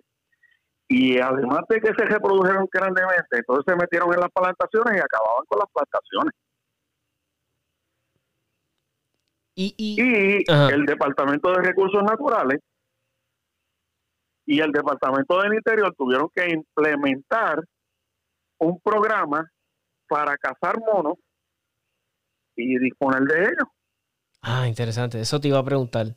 ¿Qué pasa entonces algo así? Si yo soy un agricultor, yo estoy teniendo un problema de mono y verá, y, y, recursos humanos no me puede decir, mira, es que estoy teniendo un problema de mono, tengo que matarlos de alguna forma. ¿Verdad? Exacto. Me imagino que entonces recursos humanos. Ah, No, ¿verdad? que permitieran matar, que permitieran que permitieran a la gente disponer de los monos, eso nu- nunca lo vi. Ok. O sea, los monos, este, el Departamento de Recursos Naturales, este, eh, se convirtió en la exclusividad para disponer de ellos y entonces, este, se fueron, se fueron recogiendo con, con sistemas de trampa, ¿verdad? Y se fueron eliminando. Desconozco si ellos utilizaron otros mecanismos para eliminar los monos. Hubo personas que hubo personas que dispusieron de ellos con trampas también y los eliminaron porque en, en forma privada y, y- y- y obviamente confidencialmente Ajá. porque el problema era que por ejemplo este venía este agricultor y cogía y así, eh, sembraba melones. ¿verdad? Aquí en Puerto Rico hay unas áreas donde se siembran muchos melones. Entonces estaba el mono con su manada y entonces se comían algunos melones y entonces el resto de los melones, como los monos son juguetones, pues entonces los rompían y los dañaban Qué infelices son. y menoscababan toda la cosecha. Sí, sí. Y caso en el O animal. sea, entonces. eh, eh, y obviamente, pues como no son especies endémicas, son especies foráneas, este, eh, no son compatibles con, con nuestro eco- ecosistema y menos compatibles con nuestra agricultura. Sí, sí. O sea que eh, los monitos tienen su problema. De hecho, se recomendaba a la gente que no se acercara a ellos porque muchos de ellos este, fueron parte de programas de experimentación y habían algunos que, que tenían este, SIDA número 2. Wow, wow. No sabía eso. Eso sí que es peligroso. Y, y o- otra Eh, cosa que yo he notado, eh, porque verá, me- a veces veo videos, a mí me encanta ver los videos de casa de, de- de los programas de, de, ca- de- de cable o veo en YouTube cómo cazan los cerdos y veo que algo siempre que veo y, y veo que todos tienen silenciadores, silenciadores y, y- y ve- y sé que muchos Ah, muchos en cazadores... En algunos, en algunos estados en algunos estados se permite la tenencia de silenciadores. Obviamente, todos esos silenciadores hay que registrarlos, ¿verdad? ujú. Este, estos silenciadores tienen, tienen número de serie, hay que pagar un, un impuesto federal y hay que registrar el silenciador, ¿verdad? Este, pero se utiliza porque, pues, en la casa nocturna, ¿verdad? pues no molesta, no molesta este, posibles poblaciones ale- aledañas ni a gente con las decoraciones. Porque vamos a estar bien claros, este, un, para cazar cerdos, este, eh, generalmente se utiliza, es bien popular utilizar el 308, Ujú. bien popular. Y la detonación de un 308 es molesta, Sí, sí. o sea, suena duro.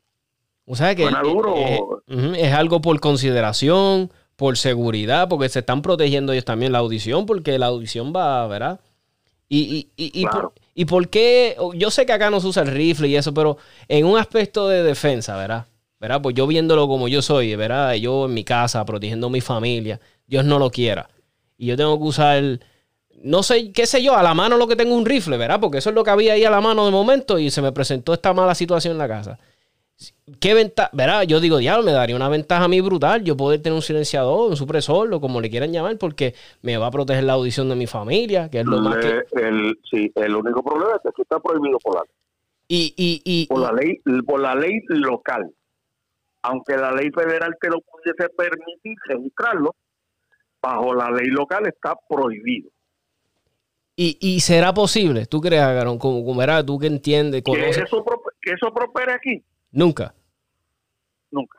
nunca. Ah, No, no, no, no. La mentalidad de, la mentalidad de nuestros legisladores y la, la mentalidad de nuestro sistema de nuestro sistema judicial este no está eh, adaptada a ese tipo de cosas.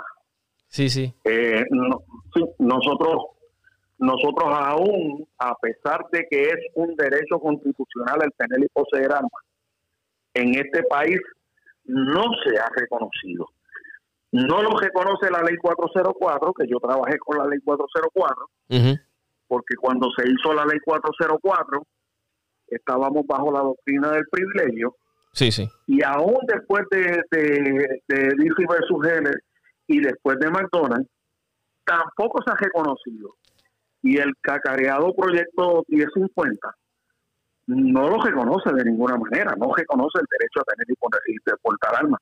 Aunque lo diga, aunque lo diga, su exposición de motivo, una vez que tú obligas a un ciudadano a sacar una licencia, está bajo la doctrina del privilegio.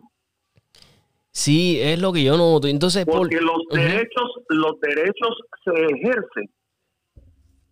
En los derechos se ejercen sin necesidad de una licencia.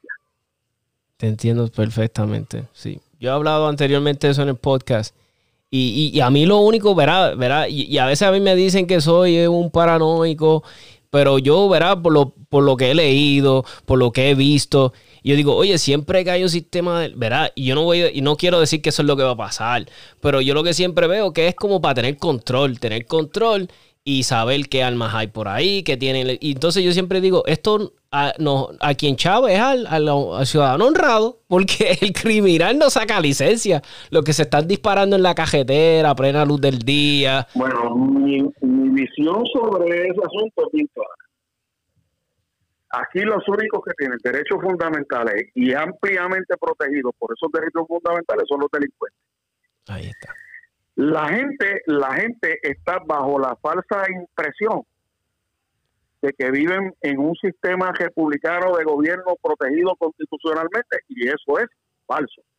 Nosotros vivimos en una, en una dictadura solapada, le guste al que no le guste. Y no tan solamente vivimos en una dictadura solapada. Hace tiempo que dejamos de vivir en un sistema capitalista, porque aquí el gobierno controla cada centavo que tú te ganas y busca la manera de quitártelo. Tú estás viviendo bajo un sistema socialista. Sí, y, es como yo le decía a mis amigos la otra vez, yo le dije, oye, si tú te pones a ver, el gobierno está metido en todo. Si nos vamos a casar, ahí está el gobierno. Si nos vamos a divorciar, ahí está el gobierno. Si vamos a montar un negocio, ahí está el, el gobierno tiene el control absoluto de nuestras vidas. Y nos estábamos riendo, pero nos poníamos a analizar y decíamos, caramba, sí. Tú sabes, como que... Nosotros, nosotros tenemos un gobierno extremadamente y un sistema de derechos extremadamente intrusivo.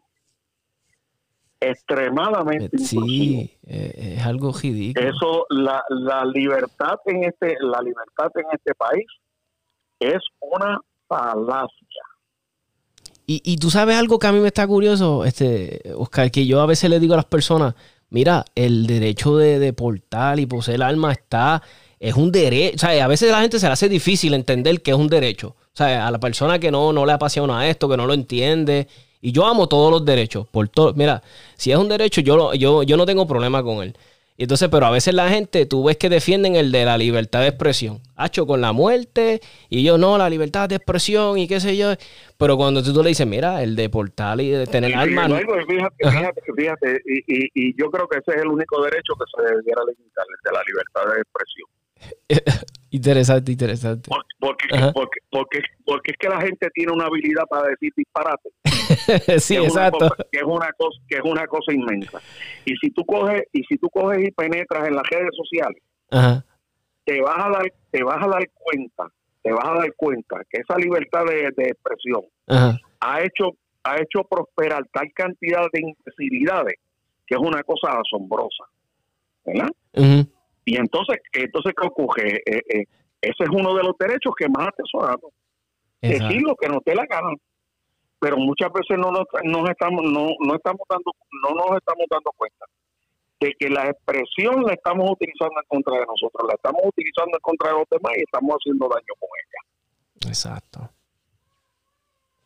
¿Por qué? Pues bien sencillo, porque que la profesa es un imbécil. y le, guste a quien le guste. Y, algo, que, y, algo que a mí me asombra, que nosotros tenemos tantos ejemplos de, que están, mira, verá, y no es por, mira, jamás y nunca, yo tengo muchos hermanos cubanos, hermanos venezolanos, que son mis hermanos, pero mira, si yo, todos mis amigos de fuera, ¿verdad? Cubanos, venezolanos, yo siempre les pregunto y todos me dicen lo mismo. Tomás, así empezaron. Empezaron con las armas. Que una regulación aquí, que si una regla, regístrate esto aquí para tener control. Y, y yo no estoy diciendo que eso va a pasar aquí, mi gente. No estoy diciendo. Pero yo siempre, tú, si tú has visto la historia. No, espérate, espérate, espérate. Aquí ya pasó. Aquí ya pasó en el 50. Y todos los mecanismos están diseñados para que si pasa cualquier cosa, dejar desarmada a la gente. ¿Verdad que sí? Eso es, la, eso es lo que yo siempre he dicho. Y es me- Todos los mecanismos están diseñados para saber dónde están las armas de la gente decente y en el momento que se decida, írselas a quitar. cosa brutal. Eso es para que lo escuchen, mi gente. Y, y es- esa es la realidad. sí. Para eso existen los sistemas de registración. Quítese la venda de los ojos. Los sistemas de registración de armas de fuego y los sistemas de control de municiones están hechos única y exclusivamente para saber quién las tiene y saber a dónde se van a ir a buscar. Sí, Pero por- sin embargo, ese mismo gobierno que impone esos sistemas de registración, nada hace para contener la ola, la ola criminal. Exactamente, no hace nada. Porque yo nunca he escuchado un crimen que se haya esclarecido gracias al registro de armas. Sea, o, o- o que Hoy haya... en día, hoy en día, hoy, hoy en día tenemos sistemas de intrusión telefónica, tenemos sistemas, este, eh, eh, eh, ¿cómo te digo? Este, eh, sistemas de, de audición a, lar- a- a larga distancia, tenemos cámaras vigilando a todo el mundo, tenemos satélites. Y con todos esos sistemas, con todos esos sistemas, en vez de dedicarse a perseguir al criminal, lo que hacen es dedicarse a perseguir la gente. A nosotros. Exactamente. Y no, y a veces lo hacemos voluntariamente, porque yo le estaba explicando el otro día a los oyentes, un episodio que hice cortito. A veces cuando tú entras a Facebook y tú le das haz esto, haz esto, todas esas letras pequeñitas a Google, cuando tienes el, el acceso al email, a- eh, a- y no lees, ¿verdad? Porque ¿quién diablo va a leer todas esas letras pequeñas? Y a veces tú te metes a Google y estás buscando, qué sé yo, eh, un ejemplo, eh, canzoncillo, estoy buscando canzoncillo blanco y de momento te sale un anuncio en Facebook de canzoncillos y tú dices, adiós, pero mira qué casualidad, yo estaba buscando canzoncillos en Google y en Facebook me sale un anuncio que me lo están vendiendo. Mi gente, eso es todo acceso a tu, a tu información y la estamos dando de gratis y hasta que no la perdemos, esa privacidad que, que, que nos que, y tenemos los ejemplos, mi gente. Eh, Rusia, este, eh, este, bendito Cuba. Mira, te voy a dar un ejemplo. Te voy a dar un ejemplo. Este, estábamos hablando de, de, de- de Nicaragua, ¿verdad? ujú. Pues tú sabes que el acceso al, Internet en Nicaragua está controlado. Wow, el acceso al internet está controlado. O sea que El acceso al. Internet está controlado. Te voy a dar un, te, te voy a dar un ejemplo. Este. Yo me estaba quedando, yo me estaba quedando en, eh, hay, ahora mismo en Chinandega, este, hay dos hoteles grandes que es do- donde se quedan este, los cazadores. Antes nos quedábamos en un hotelito viejito que se llamaba Los Volcanes, pero ahora no, ahora hay dos hoteles cinco estrellas que es donde se quedan los cazadores, uno en los portales y otro en los parayones. Sí. ¿Verdad?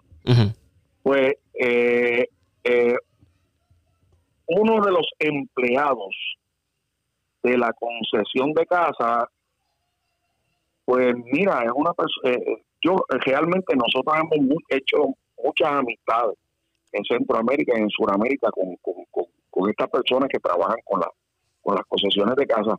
Oye, son personas iguales que todos nosotros iguales, les gusta la casa, les gustan las armas, les gusta el monte, les gusta Sí, sí. la laguna, a este le gusta la pesca y una cosa y la otra.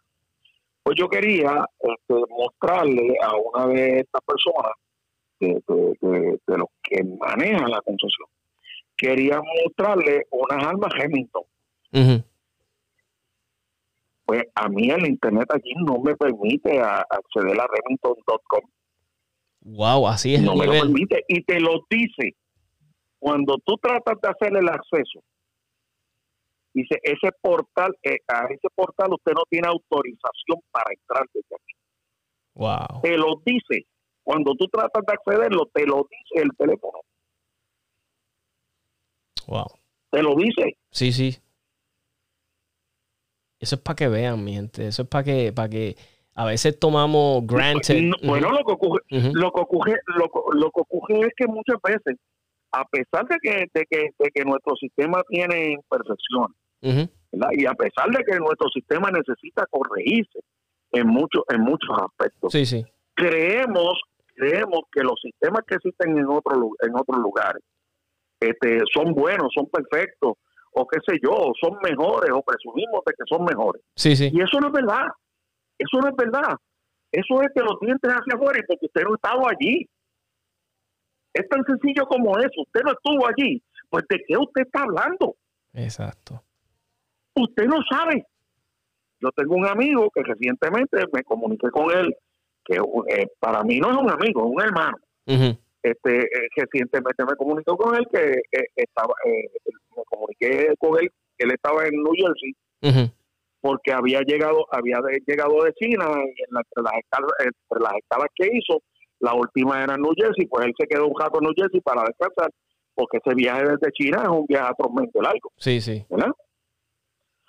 Pues entonces, él había planeado su viaje de tal manera de que cuando llegara a New Jersey, descansara un par de días antes de regresar a Puerto Rico, porque ya cuando llega a los Estados Unidos, llega desbaratado, Sí, no, me imagino. llega, llega, llega hecho pieza. Ujú. Pues mire, se- mire, señor, en China todo está controlado. Teléfonos, cámaras, etcétera, etcétera, etcétera, etcétera, etcétera. Si usted como extranjero se atreve a cogerse un piso de la grama en China, y hay muchas leyes que pueden violar en China, usted no va a salir de China el resto de su vida. Allí el teléfono está controlado. Hay cámaras en todos sitios en todos sitios lo están velando usted. No se le ocurra cometer un delito en China Sí, sí, sí. y no se le ocurra hacer en China lo que los chinos no hacen. Porque usted no está en Puerto Rico allí. Sí, sí. Tan sencillo como eso. Sí, no voy. Aquello es una industria que se mueve al nivel capitalista de una forma impresionante, pero tiene que usted estar bien seguro de que allí usted está en un país comunista. Sí, exacto, eso es curioso. Ellos, verá, es un país comunista, pero su economía es, es capitalista, tú sabes, Es tú cap- ves, sí, En este momento, en este momento es de jaingambre este capitalista. Sí, sí. Siempre- Y hay montones de comercio. Entonces me estaba hablando de, de, de, de- de cómo prácticamente toda, to- toda la industria automotriz se está moviendo hacia los vehículos eléctricos, Ujú. este, cómo, cómo la, la, la energía se está produciendo a través de, de, fincas de placas solares y otros sistemas alternos.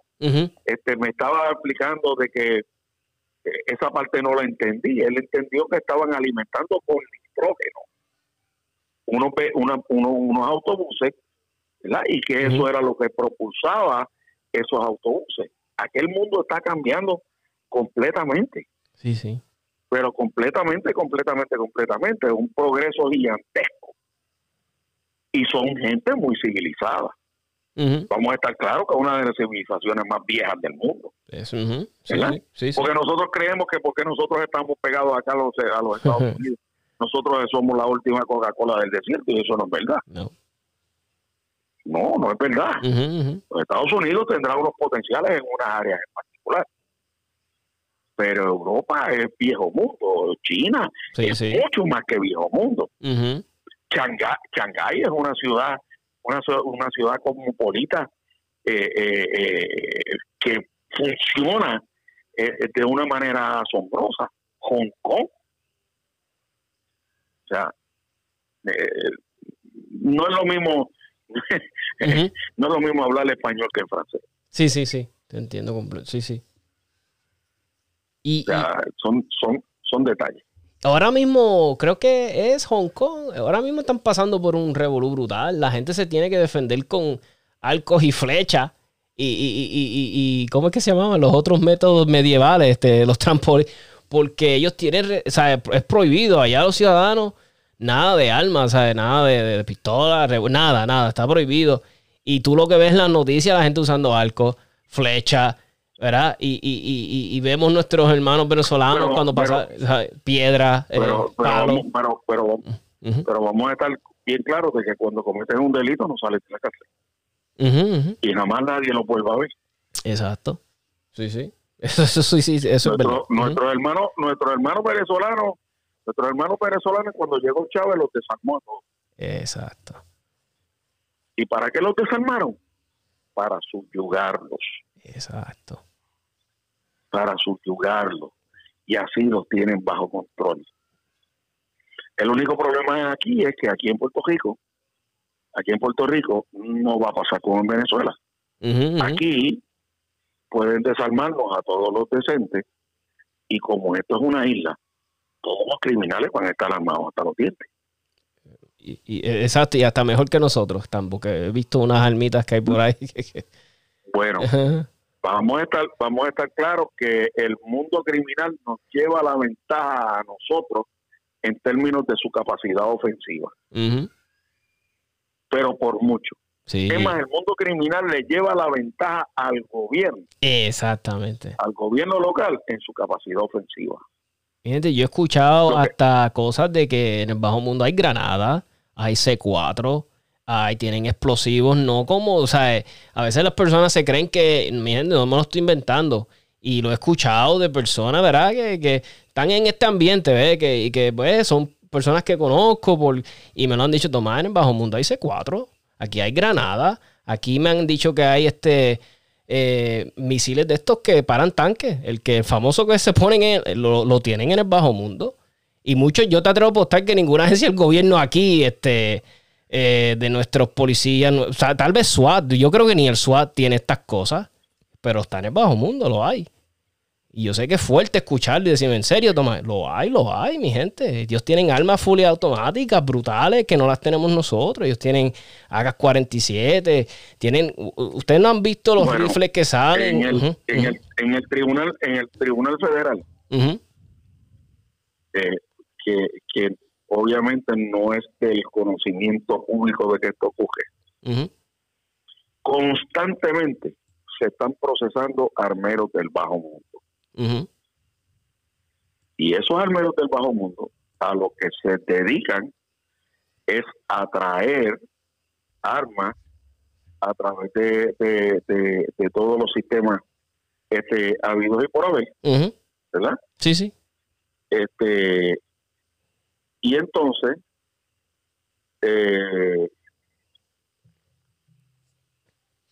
las ensamblan aquí y además de que las ensamblan aquí las convierten. ¿Cómo las convierten? Pues ya sabemos que la Glock meramente lo que hay que poner los dispositivos en la placa de la placa que cierra atrás el, Exacto. el, striker, ¿verdad? Que es la manera la manera en que se hace. Y los acá, pues meramente lo que hacen es que le cambian los, los, los internas del gatillo y se cambian por los se cambian por lo, por lo, por lo este, completamente automático. este, algunas variaciones de la R15 se pueden hacer automáticos. Hay otras que no, porque no tienen el espacio interno dentro de, dentro dentro del lower receiver para que entonces las piezas que lo, lo convierten en automático quepan. Porque esas áreas están, este, los cortes eh, los machine codes dentro de dentro de, los no permiten este, adicionar esas otras piezas para hacerlos completamente automáticos.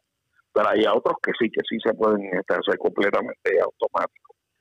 Y como ellos traen, como ellos traen las armas, este eh, eh, obviamente esto es de conocimiento del Tribunal Federal.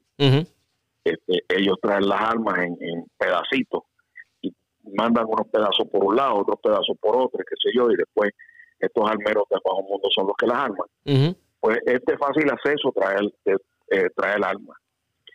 Y de la misma manera, eh, pues el gobierno ha tratado, quiere ahora un conteo de municiones. Este ese conteo de municiones ha existido dentro de, nuestra ley desde que está la ley 404-2000, que ha habido un monitoreo en cuanto a la cantidad de municiones que nosotros podemos comprar este, pues, eh, de la misma manera que se traen las armas, se traen las municiones. Y van y las compran al mismo sitio. O sea que esto es cuestión de que se pongan a hacer su trabajo. mira, mira, eh, eh, eh, te voy a dar un ejemplo. Aquí la, la, la, la, la, cocaína está prohibida. Y todos los años entran en este país toneladas de cocaína. Por el mismo sitio que entra la cocaína, entran las armas y entra y, y entra todo lo demás. Y entran las municiones. ¿Cuál es el problema? Si nosotros somos unos expertos en el contrabando desde tiempo de España. Sí, sí. Aquí siempre se ha contrabandeado. ¿Y, tú crees que es, eh, mi, verá, mi opinión, tú crees que se hacen de la vista larga? ¿Es a propósito? ¿Eso tiene una agenda? ¿O meramente son... Eh, Pero lo que, ocurre, lo que ocurre es que ellos quieren mantener unos controles. Este, y son ellos quieren mantener unos controles, quieren mantener la apariencia de unos, de unos controles. Y lamentablemente el gobierno eh, eh, es manifiesto, ¿verdad? Es claro que no tiene los controles, que no tiene los controles contra, contra el bajo mundo, no los tiene. No los tiene. Ah, ¿Cuántos de, de, los 800 y pico de asesinatos que ocurren aquí este, eh, ah, ¿Cuántos, cuántos, ¿Cuántos esclarece el gobierno? Ni un 10%, ¿verdad? Ni un 10%. Wow. Ni un 10%. De las armas que se utilizan en esos asesinatos, ¿cuántas recupera el gobierno? Pues lo mismo que esclarece. Exacto, lo mismo que nada, prácticamente nada. Lo mismo, lo mismo que esclarece. Aquí la compra de municiones solamente se puede ejecutar este, registrándola. Y la vas a comprar legalmente. Pues, ¿cuál es la manera? ¿Cuál es la manera que yo la puedo obtener en la cantidad que yo quiera para disponer de la cantidad que yo quiera? Sin que me hagan un rastreo, por pues, obteniéndolas ilegalmente. Obteniéndolas ilegalmente. Porque vamos a suponer, vamos a suponer que yo eh, eh, eh en, mis, en mis compras, este, mucho que poco, lo más que van a ver son cartuchos de escopeta. Pero los cartuchos de escopeta no son interés de, interés del bajo mundo. Sí, sí. Primeramente que los cartuchos son muy grandes. Porque el cartucho más chiquito, que es el 410, es del tamaño de una bala 308. Y eso es ocupa mucho espacio, ocupa mucho espacio, y pues como ocupa mucho espacio puedo tener poco volumen. Y aquí el criminal lo que quiere tener es mucho volumen que ocupe poco espacio. Por eso la tendencia a la bala 9 milímetros este, y, a la bala 7.62 por 39 la munición del bajo mundo es 9.47 puntos de sentido por 39. Es muy es casual. Sí, sí. Este, el, el, delincuente que el delincuente que prefiera este 2.23. Sí, exacto. O 3.57, man. Eso que deja que. Ay, Dios mío. Pues, licenciado, yo le quiero agradecer por haber aceptado la invitación. Ha sido sumamente interesante. ¿Verdad? Una de las entrevistas que más me he disfrutado. Eh, ha sido esta. Yo le quiero agradecer por su tiempo, por su gentileza, por su, ¿verdad? Por todo lo que nos, ¿verdad? A mí por lo menos, esto ha sido una escuela para mí. Yo aprendí hoy un montón de cosas que no sabía, me encantó y le quiero dar las gracias y en verdad espero que, ¿verdad? No sé si llegó a su morada, pero espero si, si no ha llegado que llegue súper bien y no tengo las palabras. hace rato que yo estoy en mi casa. Ah, bendito, pues qué bueno, llegó bien, era lo que, y es lo que queríamos. Y, y en verdad, gracias un millón. Te, lo agradezco desde, de, mi corazón y el podcast estará eternamente agradecido por su tiempo. Pues Tony, yo de, mi parte muy agradecido por dejarme participar este y realmente este para mí fue muy entretenido este este este evento y en cualquier cosa que yo te pueda ayudar o que pueda ayudar a cualquier otra persona pues sabes que está ahí, que estoy en la completa en la completa disposición es una pena que yo no tenga que yo no tenga más tiempo y que yo no tenga más dinero para ayudar a más gente. No, yo lo sé, yo lo sé. Porque si ambas cosas estuviesen disponibles, pues yo siempre he, he tenido el, el, el, ánimo de ayudar a, a, todo el, a todo el que pueda ayudar. Este, y si de alguna manera sirve aquello que uno sabe o aquello que uno ha practicado para ayudar a los, a los demás, pues tiene que estar a la disposición de los demás. Créeme que sí, en verdad que sí. Y a veces ayuda más que inclusive que el dinero y todo, porque eso es lo que nos falta mucho. Ah, y a esta sociedad es educarnos antes de opinar, antes de abrir la boca. gente, hay que, hay que, hay que orientarnos, en verdad que sí. Antes de tomar una decisión, antes de, de, tomar un juicio ante alguien, mi gente, oriéntese bien, tenga todos los facts, como dicen los, los, los facts, como dicen los gringos. So, mi gente, gracias por sintonizar el podcast. Eh, espero que se hayan disfrutado este episodio como yo quiero dejarles saberles, tenemos 787 Tactical en Facebook, el 787 Tactical Podcast. Todos mis amigos que tengan Apple, eh, por favor, si vayan al área de las aplicaciones de Apple, al área de los podcasts y encuentren el mío, 787 Tactical, deja un review. Pues si deja un review y es positivo, este mensaje de, de pro segunda enmienda, de armas, de cacería, de tiro, de tiro competitivo, se le va a hacer más fácil a las otras personas conseguirlo. Y tenemos mucha audiencia en, los estados, Texas, Florida, tengo personas de, creo que también de Virginia, creo que me escuchan y, y se los van a agradecer. So, gracias, Carón, te lo agradezco de corazón. Que tengan todos una linda noche. noche. Gracias a todos.